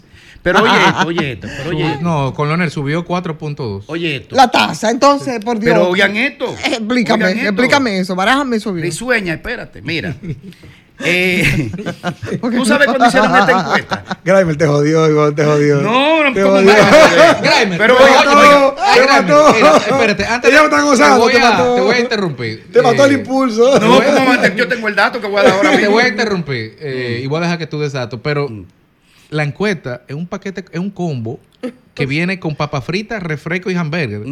Si tú coges un dato y te pechuguilla. apoya en él, el otro también funciona. Sí, claro. Ok, sí, claro, entonces. claro, Quiero claro, pechuguilla. claro. No, no, ¿cuál, Sigue. cuál tú quieres? ¿La papita? No, no, no, yo lo que quiero es tú decir lo que tú, lo Eh, que, lo que tú quieras y yo te voy a decir todos esos datos que tú dices No, no. y te apoyan ellos en pie de no. amigo No, no, y yo- también yo- te funciona no, que el vengan los dos 52.3 Vengan los dos dice que va a votar por que y lo está diciendo ya que la desde, marzo del año pasado. Ivonne, Oye, desde oye, hace un año, Grimer. perdón, desde hace un año el 52% está marcando que va a ganar. Grimer, No, para Oigan, ayudarte a pero ti. oigan el dato. Ahora dale. Oigan el dato. Oye, para Es ayudarte, para revelador. ayudarte, para ayudarte. Adelante, profesor. Para ayudarte. Ivonne, no lo puede- ayude como lo ayudaron No, no. No, en yo no sé Santiago, partidos, cuenta, los primos. Ivonne puede decir todo, menos lo de León, vaina. ¿Tú No, oyes? no, no, estamos en serio. No, estamos en serio, estamos en serio. no. Adelante, Grimer. Oye, oye, oye, este traidor. ¿Cómo León, cómo León vaina? León es Oye, pelucado, eh. oye la vaina. Diga, cuál, Oigan, repite conmigo. Juan- No, pero- no, nunca en la vida. Este- Adelante, saboteado. adelante. Monse, venga a poner orden aquí, ya que Ricardo. Adelante, Grimer. ¿Tú sabes qué es lo más revelador de esta encuesta? Que aquí, Que se hizo el 20 tres días después del palo. dos días después. el- Dos días el después, 20, correcto. Después de ese tablazo. furor ahí mismo. Y ese furor encendido, que no ha bajado La aguja todavía. no se movió. No, la aguja no se movió, Sí, sí, no. para abajo se No, bajó. no bajó. se movió. 0.6 bajó. Óyeme. Sí, es verdad, tienes razón. Bajó 0.6 Sí, óyeme, Abinader. con esa efervescencia que había el 18, el 19, el, el, el, el 20. 19, 20, 21. Dios mío. Yo no le encuentro explicación. Y, esa, y esos números están demasiado robustos para la oposición después de ese yaguazo comunicacional, electoral no primero y dice. comunicacional. Eh, No lo dice, no lo refleja. Es decir, que muy probablemente el presidente y el partido de gobierno estaban más para abajo de, antes de, en los días previos a, la elección. Ah, pero, la- No, pero las la elecciones anteri- no la anterior estaba arriba. No, pero, pero oye, oye. no, pero una medición no, No, se es que compara con la realidad. Oye, no, oye, especulación no, es No, inferencia. no- es Ahora- inferencia. No, ahora- porque antes estaba más para arriba. No, pero oye, oye. ¿de Entonces cuándo- estaba arriba, bajó de- y subió. ¿Cuándo fue la 11? La encuesta 11, ¿cuándo fue? Eh, el, En noviembre. en- el 10 de diciembre del 23. Diciembre. Ujú, En diciembre. El 10 de diciembre. Exacto. Entonces, estaba, estaba más alto que eso el presidente. Pero vamos a barajar Eh, esto. 0.- pu- 0.6 más. Bajo, y- pero ¿cómo baja después de ese bien, electoral? pero tú lo- eso es una pregunta real. Ahora, Mm. tú me estás diciendo que puede ser que haya bajado de 0.6 a más para abajo Miren. de 52.3 y luego suba y rebote. Esta encuesta era para que la oposición estuviera demolida y no lo está. Pero vamos a, vamos a barajar algo. Mira, el presidente, eh, óyeme, el- yo, eh, muchos han analizado y sobre todo la oposición, Gray, yo creo que te lo escuché decir a ti incluso aquí mismo, que, óyeme, la presencia del presidente, el presidente estaba en campaña y estaba ahí dándole espaldarazo en todos los municipios. y la entonces, entonces, entonces, eh, evidentemente que una medición no se puede comparar con los datos de la realidad. Por lo que tú dices de que estaba más para abajo, no, no estaba más para abajo. Los resultados de las elecciones te dicen que no, que absolutamente el presidente como presidente apoyando a su a su a su tropa y, y- y- y lo- y por los resultados de las elecciones, entonces no es ¿Por así. yo Ahí que estaba, eso no tiene por qué yo infiero que estaba más para abajo? Por una e inferencia, porque no tenemos Mm, la medición previa. Con relación a la última de la hora. Es que después de ese tablazo electoral, aún, aún la, ¿cómo se llama? La abstención. Pero- vino primero el tablazo electoral y después vino el tablazo comunicacional con una tropa demoralizada. Claro. Lo que te digo es que Entonces, esa- me, y si apenas, en lugar de subir con ese exitazo electoral, lo que hizo fue que bajó dos puntos, Pero le- quiere de- cero coma Mire, tanto. a- Pero la explicación no está en lo que ¿Y cuál está planteando, creo yo. Concluya, Bueno, que muy probablemente Que estaba más bajito y que estaba entonces- más bajito y aún después de ese tablazo, entonces Sí. alcanzó para llegar a 52. Ajá, pero, pero la- Mira, los resultados mira. de las elecciones no es lo, Grimer, eso no es lo que Ivonne, mire. dicen. que está más alto. Sí, Ey. miren, estoy pidiendo una, una gráfica que justamente soporta lo que Grimer está diciendo. Pese, ¿Quién la bueno, hizo la gráfica? ¿Tú? la graf- no, la gráfica. No, para saber si la Sí, voy a gráfica- la gráfica- Pero, este compañero del gráfica, es en- un él se siente traicionero, peor un enfermo. traicionero. Es Usted una- te ha quedado en tu casa. Es, es la gráfica. Energía. Es la gráfica de, de RD Elige. Ah, esa es buena, Es esa de es RD buena, Elige. esa Ahora. ¿qué es lo que dice esa, esa gráfica? Que pese, pese a en la misma encuesta anterior haber tenido el presidente un buen, un buen posicionamiento y haber obtenido un buen resultado también en este proceso donde prácticamente fue tierra arrasada, como ¿Y se dice, ¿verdad? la gente para que te sí, claro que sí, Están la, la- saboteando, la están trabajando ahí. Ahora, ¿qué sucede? Eh, tanto en la medición, cuando se compara directamente frente, a, frente, a, frente a Leonel Fernández, baja. Y también de igual manera, cuando se Adelante, compara frente a Abel. Martínez, también baja. Aunque aún sigue teniendo un posicionamiento. Bueno, se quedó en el, en el ca- en el camino. Ya está arriba, ahí está. No, La trajo Fafa, Ahí, ahí está, mire, mire para acá el, el dato que ¿Cuál Graimer es la estaba diciendo, miren. Por ejemplo, en la encuesta pasada decía eh, Abinadel frente a Abel, por ejemplo. Decía que Abinadel tenía en este caso un 58% frente a, frente a Abel Martínez. Eh, aquí en este caso ahora bajó un 2.7 bajó y tiene un 55.4. En este caso, Abel subió un 3.6 comparado frente a frente con Abinadel. Y frente a Leonel, entonces, bajó un 2.5 y, y Leonel subió un 4.2. O sea que en la gráfica, pese a tener un voto consolidado y en esta encuesta parecer muy, muy alto, la gráfica de RD Lige lo que dice es que lejos de esa victoria, darle ventaja, Sí. se ha reducido aunque sea un poquito. Extraño el fenómeno, porque que fue de- por eso que yo infiero que probablemente tiempecito a- atrás, comparado en el medio entre la última y esta, probablemente el presidente Abinader estaba más Raimer, abajo. y probablemente subió porque estamos en el reino de lo probable. Pero Yo que lo no, sí es que no ha subido, bajó. Raimer, Lo que yo sí te puedo decir, Pero que el, que 10, bajó. perdón, el 10 de diciembre. Estoy necesitado. El 10 de diciembre del Llegó Fafa, 2023. compórtense. el 10 de diciembre de 2023, Luis Abinader tenía 52.3, 52.9. Es un hecho, medido. ¿Y ahora? Y hoy tiene 52.3, descendió 0.6. Pero que no debió haber Permiso, descendido. Pero está bien, pero lo que tú dices, Lo que bien, dice ahora, que debió haber lo subido. que entra en el terreno de la pura especulación es pensar que pudo en algún momento haber estado bajo, más bajo, allá en 40, y que por el, las elecciones rebotó y subió. Oye, porque ¿y eso por qué- ¿y para qué son los análisis? No, eso es Ah, especulación. ah, eso no, es no, no, no, no, no, no, dos no, no, cosas. no. Yo te estoy hablando con Además, inferencia. Tú estás haciendo inferencia. Pero ¿para qué son los análisis? Pero con Si tú estás infiriendo. yo, puedo decirlo al revés. Yo puedo Eso- decirlo al revés. eso Yo puedo, decirlo al revés. Yo, puedo decirte que Infiere. después del 24 subió a 60 y luego bajó. Exacto. Con la misma rigurosidad científica con que tú Yo sigo manteniendo la postura Sí, pero de mire. que después de ese tablazo electoral debió subir, lo no bajar. lo estoy de acuerdo contigo. Sí. Se le quedó el compadre. Usted no lo está apoyando Sí. su compadre. Así de, que todo- usted no tiene de todos modos, de todos modos, de todos modos, yo lo que veo es lo siguiente, es que tú solamente no miras qué tiene la oposición, tú miras qué tiene el puntero y cuánto resta. ¿Por qué? La Porque ñoña. sí, claro que sí, tiene la ñoña. Ahora, ¿qué es lo que sucede? Si tiene un 50%, tiene un 55% y lejos de ir creciendo en un proceso donde todo el mundo asume que debió fortalecerse y lejos de fortalecerse, se reduce, entonces tú lo que infieres es que en esa misma escala va a seguir bajando hasta bajar del umbral del 50 más 1, Ahora podemos- que es el umbral peligroso. Podemos hacer un ejercicio también comparativo respecto a los resultados de las elecciones y los candidatos a la presidencia. El caso PLD, su candidato, el caso Fuerza del Pueblo, su candidato, y, por supuesto, Partido Revolucionario Moderno y su candidato. O sea, hacer la comparación respecto a los resultados que- de las que municipales. es extraño, Oye, es extraño que eso no te- está el voto puede- partidario aquí en la Te puede dar un encuesta. análisis interesante. No Fafa, te damos las buenas tardes. Hola, ¿cómo Y estás? Yo también se la doy. Adelante. Yo salí para acá hace una hora y diez minutos. Taponado. ¿Y ¿Qué pasó, Fafa? Estaba en el palacio. Ah. ¿En cuál ¿Qué palacio? ¿En cuál palacio? En el Palacio Nacional. ¿cómo? ¿Cómo? Fafa? presentando un grupo de dominicanos que tiene un proyecto aquí que yo lo estaba ayudando. El hecho real. Por eso es que Domingo te dice. Llévame a mi trabajo. Y tengo una hora y diez minutos. ¿De palacio aquí? De Es un tapón. My no O sea, tú Ah, venías pero del sí. palacio aquí sin franqueador. Una hora y diez ¿Cuánto, minutos. ¿Cuánto dije te encontraste en el medio, en los cruces? Dije sí. Lo Sí, amé. lo, lo amé. Compadre. Tapando la carretera, porque eso es lo que hacen el tapón. constante por donde quiera.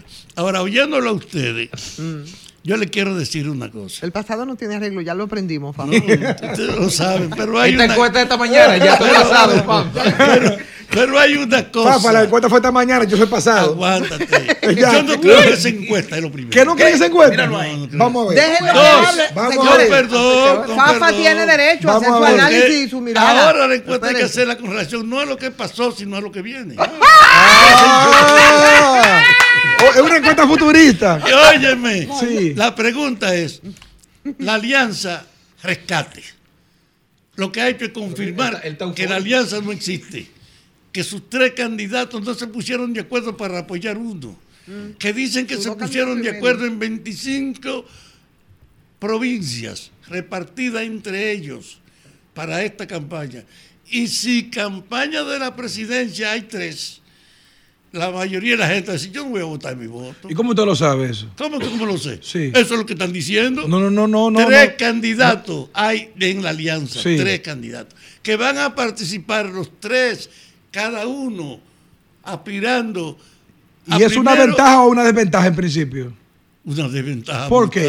¿Cómo que por, ¿Por qué? qué? ¿Tú crees que tres es lo mismo que uno en nombre de tres? Sí, Bueno, claro, bueno, para mí en términos operativos, tres es mejor que uno. Tú, te tienes equivocas. tres personas con tres equipos diferentes Ay, buscando ay, votos ay, ay, para ay, poder ay, evitar un ay, 50 ay, por ay, ciento. ay, Y tú dices eso así. Yo te no, doy- Mirando la cámara, en serio. Tú lo Oye. No, en serio. te doy a, sin te doy a nivel preventivo mi pésame. Preventivo. tú- ¿Cómo así? ¿Cómo así? ¿Cómo así?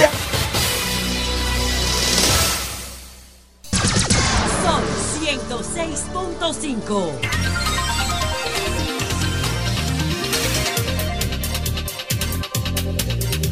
Cuatro y 17 minutos de la tarde aquí en el sol de la tarde. eh, vamos a pasar Una a nuestra- noticia aquí, antes de pasar con Félix. Y, y vamos con Félix. A ver, la que Fafa no quiere hablar. Sí. Eh, Suprema, ojalá pudiéramos localizar Guido.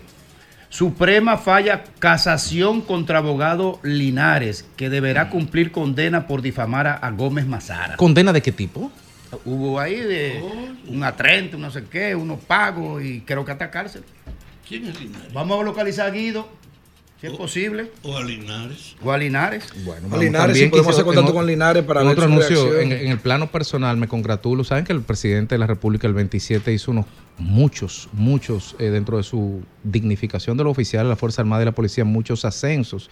Algunos son orgánicos, algunos son procesales, por decirlo de alguna forma, pero hay uno que me causó mucha, mucho regocijo porque es un reconocimiento a, a la labor y es un reconocimiento al trabajo constante, a un trabajo que quienes tomamos carretera todos los días nos damos cuenta de la labor que viene haciendo la Comipol desde el Ministerio de, de Obras Públicas, la Comisión señor. Militar Policial, que está dirigida por el general Vázquez Espínola, que ya no se le puede decir general y ahora hay que decirle mayor general. Felicidades, felicidades al comandante. Ha hecho realmente un gran ha hecho un trabajo. gran trabajo. Yo en dos ocasiones he sido beneficiario indirecto de ese trabajo, una en Jarabacoa, que me quedé por ahí, otra en la autopista de Samaná.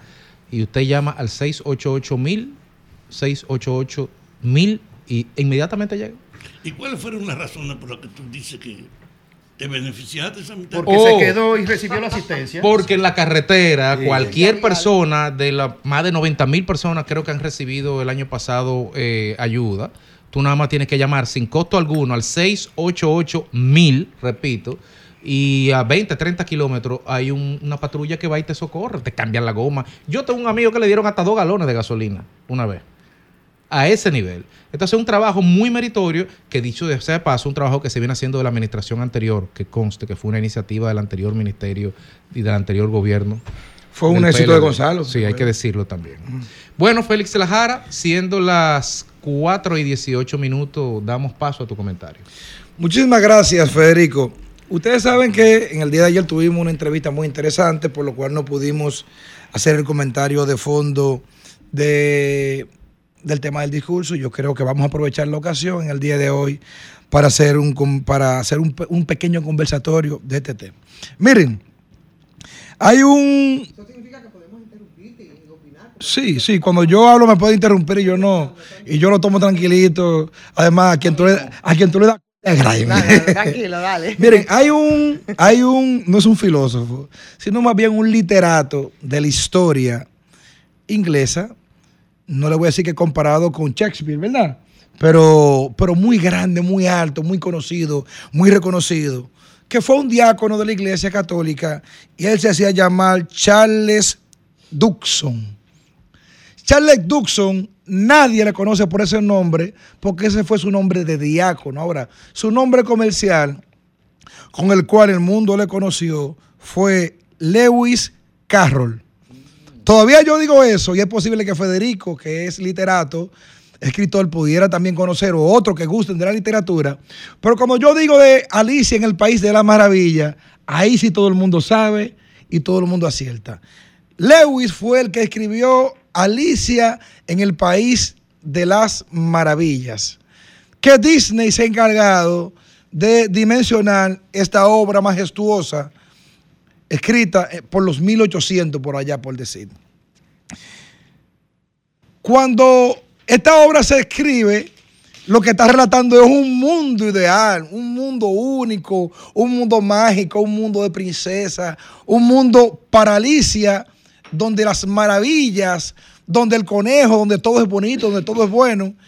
Y cuando yo eh, estuve viendo por mucho tiempo, por una hora y pico, el discurso de Luis Abinader ante el Congreso Nacional, yo me quedé pensando mucho tiempo y digo, pero el presidente está hablando de la República Dominicana o está hablando de la obra de Lewis Carroll de Alicia en el País de las Maravillas. Porque parecería que aquí todo funciona de repente y que nada aquí anteriormente funcionaba y que cuando, cuando, cuando Cristóbal Abinader llegó, Rodrigo de Triada voció tierra y descubrieron América y aquí estaba la República Dominicana en primer lugar donde se descubrió. Se colonizó, se organizó, se hicieron las leyes, se hizo todo y prácticamente refundaron el Estado, como dice Fafa siempre en nuestros comentarios. Yo creo que no.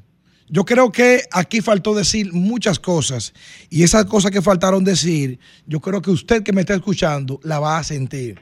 Por ejemplo, el presidente no habló en ningún momento de sus cuatro años del aumento de los precios en un 25%. No habló de eso, no habló de eso. No habló de la inflación de un 25%, según el propio Banco Central. No habló en ningún momento de ese aumento en todos los precios, que antes, estamos diciendo antes, no muy lejos, en el 2020, una persona comía con 100 pesos. Y dirán ustedes, coño, pero qué hablador este tipo, que se comía con 100 pesos, se lo voy a explicar facilito. Una libra de arroz del regular, que es el que come el pobre, no crean que es del bueno, 14 pesos costaba. Una libra de carne, 35 pesos. Sumen ahí cuánto van, lo pueden sumar. Ok, está bien. Tú tienes luego de ahí una libra de habichuela, costaba 18 pesos, 22 pesos. Está bien, ok. Ahí tú tienes entonces luego lo que queda para comprar vegetales. Con 100 pesos comía un pobre. No le estoy diciendo que una familia ni nada por el estilo, porque no es, no es eso. Una persona podía comer una libra de arroz, una libra de carne y su habichuela y todo, con 100 pesos solamente podía hacerlo. Ah, pero ¿qué sucede? Que ahora una libra de carne cuesta 90. Con lo que se comía uno, con lo que comía una gente arroz, habichuela y carne, ahora solamente come un solo y carne. No da para el arroz, no da para ensalada, no da para absolutamente nada. Pero hay muchos datos y cifras que yo no sé si el tiempo me daría por un tema de, por un tema hasta, de, tiempo. Pero hay muchos datos. Por ejemplo, eh, el costo de la canasta aumentó de 9 mil, aumentó 9.638 pesos en comparación con el 2019 que solamente costaba 5.673. Entonces, ¿estaba mejor o estaba peor? Porque el mundo que él dijo fue Alicia en el País de la Maravilla. Se supone que ahí todo, todo debe estar eh, mucho mejor. La tarifa eléctrica, eso es un desastre. Mira, aquí yo tengo el tema de la tarifa, eléctrica. La caída en, en, en el empleo formal, menos 36% en el empleo formal, porque una cosa es el empleo informal y otra cosa es el empleo formal. Son dos cosas totalmente diferentes. Pero las muertes por cada 100 mil habitantes en niños recién nacidos aumentó, aumentó 93 muertes por cada 100 mil habitantes nacidos, mientras que para el 2023 fue de 108. Estamos diciendo que hay alrededor de un crecimiento de un 30 a un 40%, por ciento, perdón, de más muertos por cada 100 mil habitantes. Entonces, presidente, ¿estaba antes mejor o está mejor ahora la salud de los niños recién nacidos? Miren, eh, el cólera. El cólera era un tema que estaba ya erradicado. Ya aquí no se hablaba de cólera en este país hace muchos años. Aquí, aquí, desde el 2009 yo recuerdo como ahora que se hablaba poco de cólera. No quiere decir que no pudiera haber algún pico en algún momento, en algún momento dado. En estos cuatro años el cólera se disparó por completo y una enfermedad que uno se le, que uno, que uno se la atachaba a Haití, prácticamente de repente regresó. Pero no, pero parece como que a nadie eso tampoco ya, ya le, le importaba. En español, sí, ya lo vi. En español, todo lo que ha ocurrido en estos cuatro años, presidente, yo no creo que haya sido mejoría para nadie. La educación no está mejor, tenemos un 30% menos de cobertura. La inseguridad, tenemos alrededor de un 25% más de delitos y de, homicidio, El 911 está en cuatro blogs. La salud Los medicamentos de alto costo están en cuatro blogs. Entonces, presidente, ¿cuál país es que usted habla? ¿Usted está hablando de República Dominicana o está hablando de Alicia en el país de las maravillas?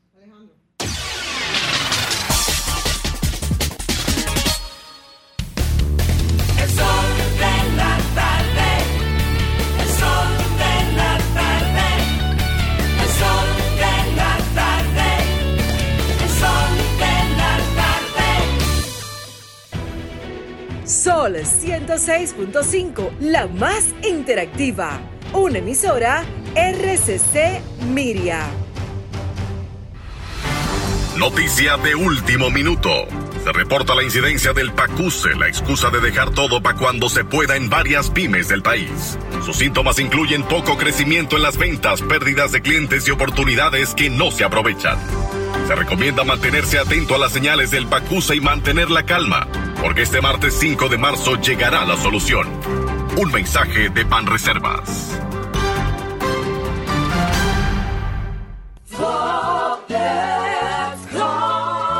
El martes 5 de marzo los trabajadores y desarrolladores del sector construcción se confundirán en un histórico abrazo para celebrar el 38 aniversario del FOPECOMS y dejar en funcionamiento el Centro de Especialidades y Geriatría Eduardo Alexis en Santo Domingo Este, completando el sueño que dio origen al Fondo de Pensiones de los Trabajadores de la Construcción. Acompáñanos a vivir esta maravillosa experiencia para que no te la cuenten. El martes 5 de marzo a las 10 de la mañana en el residencial Yajaira del kilómetro 13 y medio de la carretera Mella, Santo Domingo Este. Fondo de pensiones de los trabajadores de la construcción, más que pensión. El sol de la tarde. Por pequeña que parezca, una gota cuenta. Cada árbol cuenta. Cada segundo, cada paso, cada mano, cada lanzamiento, cada jugada, cada persona en el mundo. Cada voto cuenta. Participa en las elecciones de 2024 y dale valor a tu voto. Por ti y la democracia. Junta Central Electoral. Garantía de identidad y democracia. Corríjame si me equivoco, pero dicen por ahí que si uno fallece, las AFP se quedan con su chelito de uno. Mira, eso no es así, déjeme corregirlo. El dinero acumulado en su cuenta es suyo y en caso de fallecimiento, sus herederos legales pueden recibir una pensión de sobrevivencia o una herencia según aplica. ¿Y quiénes son los herederos legales? Los que aplican las leyes de la República Dominicana, su esposa, sus hijos y si no tiene hijos, sus padres y así sucesivamente. ¿Y qué hay que hacer para reclamarlo? Lo mismo que para cualquier otro trámite en caso de fallecimiento, debe dirigirse a su AFP Popular y pedirle que lo orienten. Solo debe llevar el acta de defunción, las actas de nacimiento de los niños, en fin, los documentos legales que establecen las leyes del país para beneficiarios o herederos. Ah, pero ya veo que hay que aprender de esto, porque son muchos los beneficios, ¿sí? AFP Popular, confianza absoluta. El sol de la tarde. Porque somos servidores públicos, les informamos que en nuestro periodo de gestión abrimos 10 escuelas laborales para niños, adultos y jóvenes especialmente. En el 2020 todas las escuelas estaban cerradas y algunas incluso privatizadas o vandalizadas.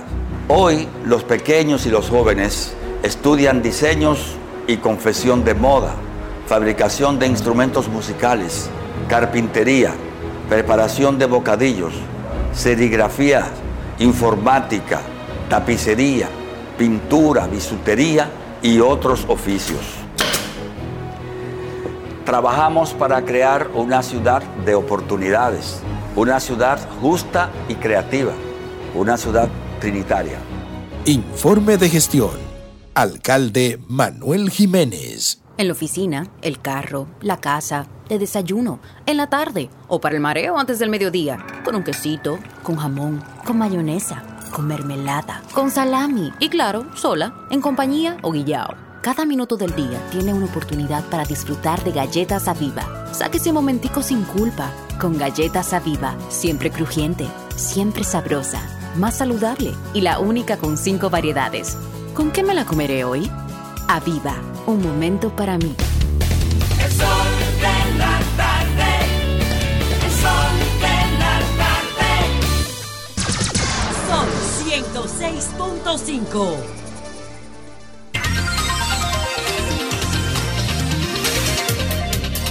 Bueno, señores, aquí estamos de regreso. Estamos de regreso ya cuando son las 4 con 30 minutos, señores. Los servicios de las cabañas, las villas, los, campaña- los campamentos, esas mismas. Las casas de playas aumentaron. Aumentaron No, no, 7 si la cabaña subió hay que tumbar el gobierno. 7.87% Mira, mira, mira, mira, eso no se relaja en este Con país. eso no se Ah, relaja. No, No, no, no, no. Ni no. consumir cerveza. para la Plaza de la Bandera ahora mismo. Subieron la cabaña. Oye, ustedes no son mansos, ¿no? Pero así mismo es 7.87% en un mes, Fafa Taveras. ¿A cómo era que estaban, Fer? ¿Eh? No, no sé, yo no voy. Bueno, ¿te puedo decir? ¿Quieres el número? Ah, como sé cómo estaban ellos. No sé. Graeme. Le ¿Eh? puedo decir el número Sí. que va a agotar Fafa ahora en su turno, que nos va a, a decir su participación, Fafa. Yo llegué tarde, entre otras cosas, porque salí en un vehículo cuando el programa había comenzado y lo que hace es que tú te riegas con el maldito presencia de los tapones en todas partes. Pero ahora, cuando llego aquí y oigo la exposición de mis colegas, quiero decir que yo tengo un programa que se llama Impulsando el Cambio que sale los domingos a las 10 de la noche por el canal 32 y lo grabo los jueves. Y que esta mañana yo grabé el programa Impulsando el Cambio con el director de la aduana. Y le pregunté qué es la novedad que ustedes tienen. Y él me explicó que antes revisar un paquete que llegara tenía de 7 a 9 días para hacerse que además no había ninguna forma de controlar y verificar lo que había dentro y que ellos la redujeron a dos días. Revisar las cosas y tú retirarlas, no tienes que esperarte una semana y nueve días. Y además de tú puedes retirarla, la aduana con una ofensiva de rayo X ha logrado cubrir el 90% de los espacios del transporte interno para detectar las falsedades.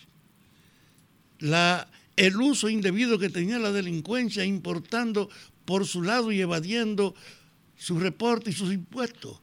Y que ese hecho de la rapidez y además de evitar que la aduana sea un instrumento, se corresponde, me decía él, con el hecho de lo que está pasando en la República Dominicana que a propósito del resultado después de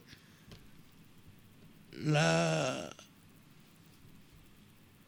la irrupción de ese virus que no paró y que se generalizó en el mundo, a pesar de eso, los dominicanos lograron salir primero de esa crisis y crear la idea de que este país era una garantía para un turista que no encontraba en América dónde ir y aquí podía venir sin temor a contagiarse.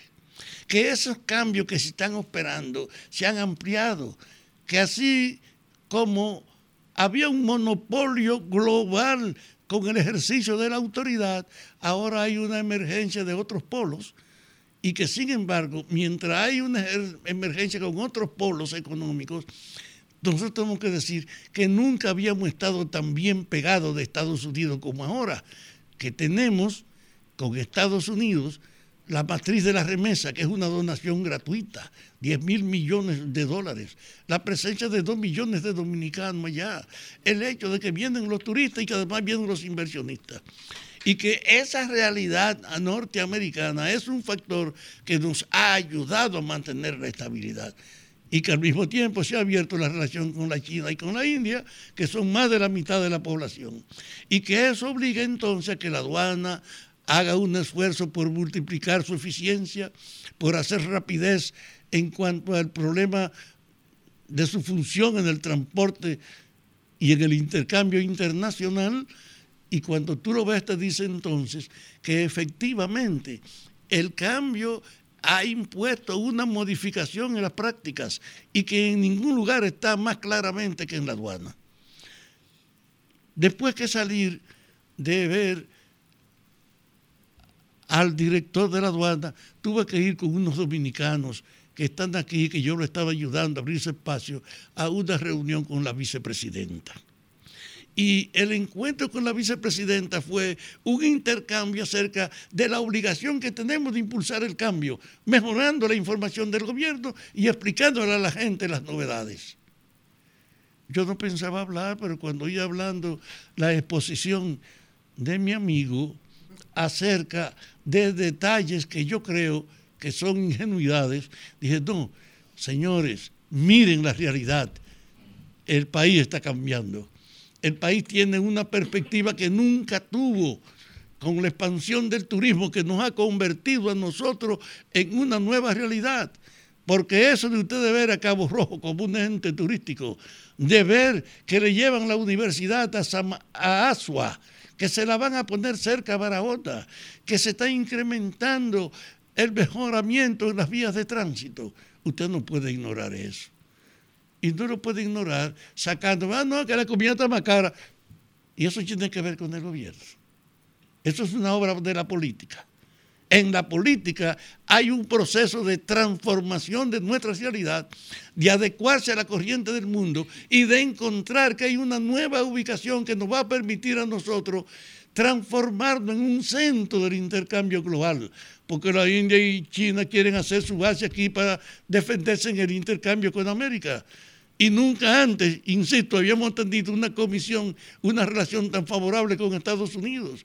Es pues en este momento que nos ha tocado abrir las puertas de la superación. Y yo creo que en el discurso del presidente estuvo ratificado. Y que ahora, no importa lo que te diga una encuesta de pacotilla, aquí hay una realidad, no hay oposición con capacidad competitiva. Tres ni que unido peleando por la presidencia. Por eso yo le llamo el orden a mis amigos. Hay que saber perder y dar la impresión de que ustedes no han considerado ese detalle.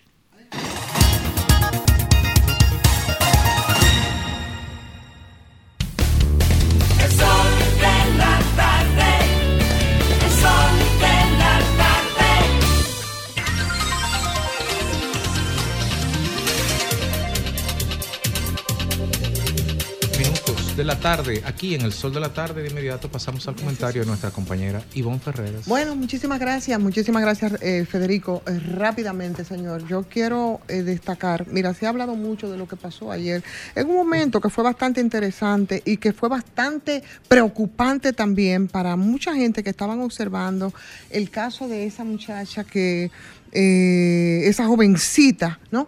Que prácticamente con actitud suicida estaba colgando, en, ¿cómo se llama esto? Eh, donde estaba colgando, ahí en la avenida 27 de febrero, con, con, con Defilló, en el paso a Nestinbel, ver cómo dos jóvenes, como cuatro jóvenes motoristas, bueno, valga para reivindicar por lo menos dentro de las tantas críticas ganadas de los motoristas, eh, lo que hicieron es poner sus vidas, la pusieron para salvar la vida de esa joven que aparentemente estaba bastante perturbada y evidentemente con su salud mental bastante eh, eh, afectada. Unos héroes, definitivamente son unos héroes. ¿Y que me llama la atención a mí de la actitud de eso? Que en este país, cuando parece como que perdemos las esperanzas de muchas cosas, ver que se rescata la solidaridad y sobre todo la sensibilidad humana de estas personas, yo creo que es algo que es importante destacar y poner de relieve a partir de ese acontecimiento del día de ayer. La tendencia general no es en la vagabundería. Hay héroes como eso. Hay héroes, hay héroes y, lo, y están movidos mucho más allá de otras cosas por esa sensibilidad humana que a veces parece que se pierde. Pero evidentemente que hay un tema, y Greimer lo trataba ayer, ahora con poco tiempo yo quiero también ponerlo de relieve, y tiene que ver con el tema de la salud mental. La perturbación de esa, de esa señora, de esa joven señora que estaba sentada ahí en esa cornisa, ahí en, eso, en esos elevados, a punto de saltar, evidentemente que muestra que tiene problemas serios de salud mental. ¿eh? Y por supuesto, lo que pasaba con esa joven pasa con muchos dominicanos y con muchas dominicanas. Señores, aquí nosotros tenemos problemas muy, muy serios de salud mental que no le estamos poniendo atención en absoluto. Hay estudios recientes que lo confirman y están hablando de que un 20% de los dominicanos están sufriendo temas de salud mental. Y temas de salud mental no es que usted se vuelva un esquizofrénico, no es que usted sea un psicótico. No, señor. Aquí hay mucha depresión, aquí hay mucha ansiedad y todo eso compromete la salud mental de la gente. Esas depresiones, esa esquizo- esquizofrenia, esas bipolaridades, todo eso están afectando a la población dominicana y sobre todo mucho después de lo que de lo que nosotros padecimos con el tema COVID. Mientras tanto, parece ser que no es mucha cosa lo que la gente puede hacer cuando usted tiene una persona que usted siente que su problema es de salud mental, usted no sabe para dónde correr. Aquí todavía los hospitales públicos no tienen unidades de intervención en crisis y una persona con alguien afectado por esta enfermedad no puede, no sabe cómo hacerlo porque encima de todo esto es bastante costoso. Todavía la sociedad tilda de locos, tilda de flojos, tilda de débiles a esas personas que pueden buscar ayuda en ese sentido, pero ese no es el punto. El punto es que cuando usted quiera buscar ayuda, usted no tiene para dónde correr porque la salud mental aquí en este país no está cubierta, ni piensan cubrirla en los planes básicos de salud del país. Y Mientras tanto, señores, episodios como el día de ayer, ojalá que nosotros no lo volvamos a ver. Y se repite con mucha frecuencia, porque ¿cuál es el costo de un tratamiento, señor? Un tratamiento psicológico, un tratamiento psiquiátrico, los medicamentos que requieren las personas que tienen temas de salud mental. Eso es inmanejable para gente que tienen limitaciones económicas. Por tanto, yo creo que es necesario a partir de ese acontecimiento, de otros otros que hemos visto y que los ilustraba Cray ayer en su comentario, ¿eh? que la salud mental debe ser una materia de atención y de preocupación para las autoridades, porque aquí definitivamente se ha fracasado, pero cada día aumentan más las cifras de cómo se compromete la salud mental de los ciudadanos y de las ciudadanas de este país. Alejandro.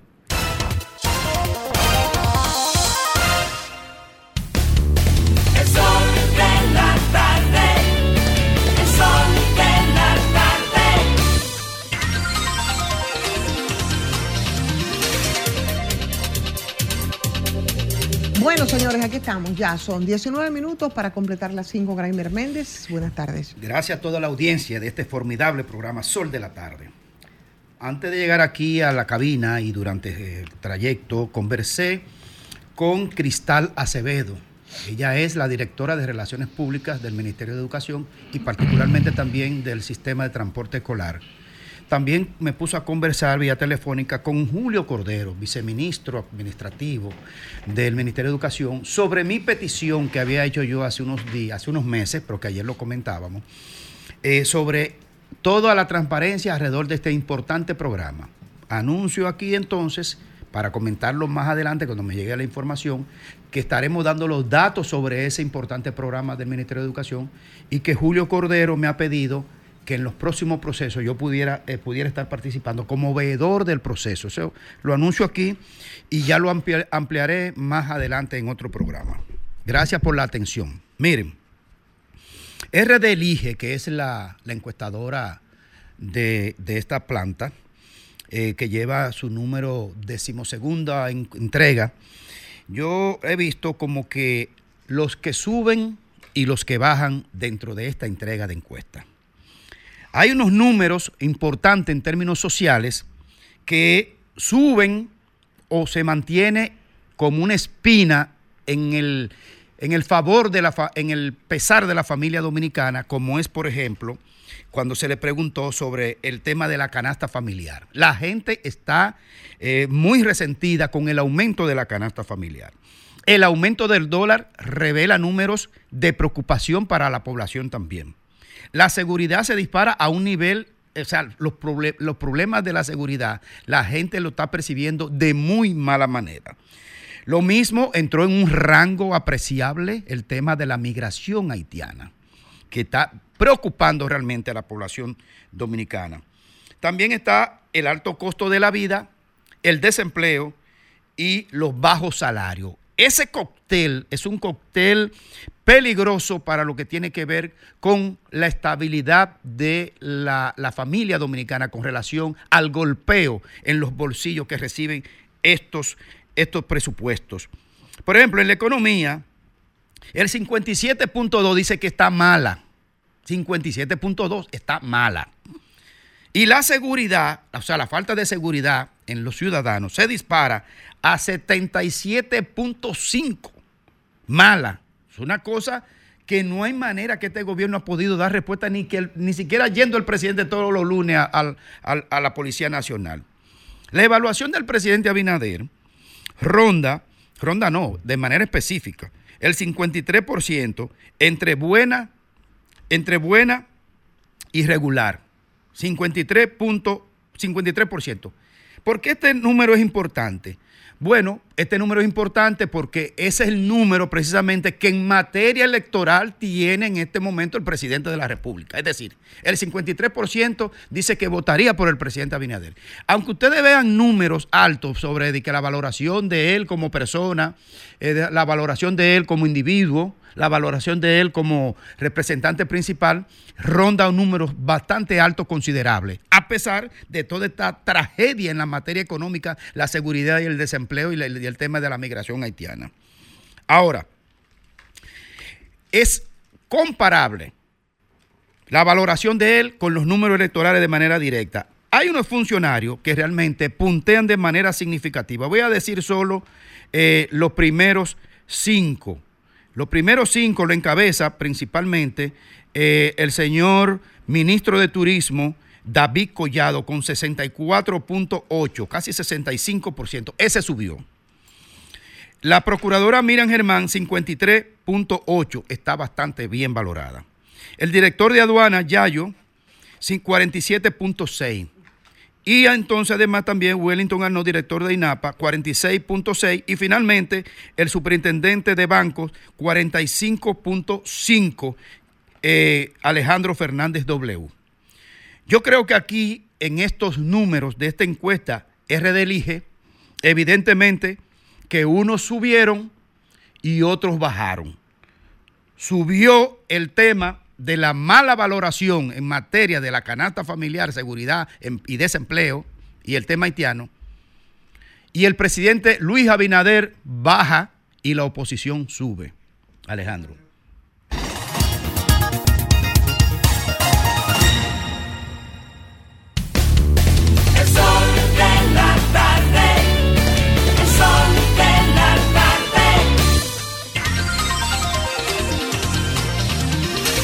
Bueno, 13 minutos ya, completan las 5 de la tarde. Federico Jovine, buenas tardes para ti.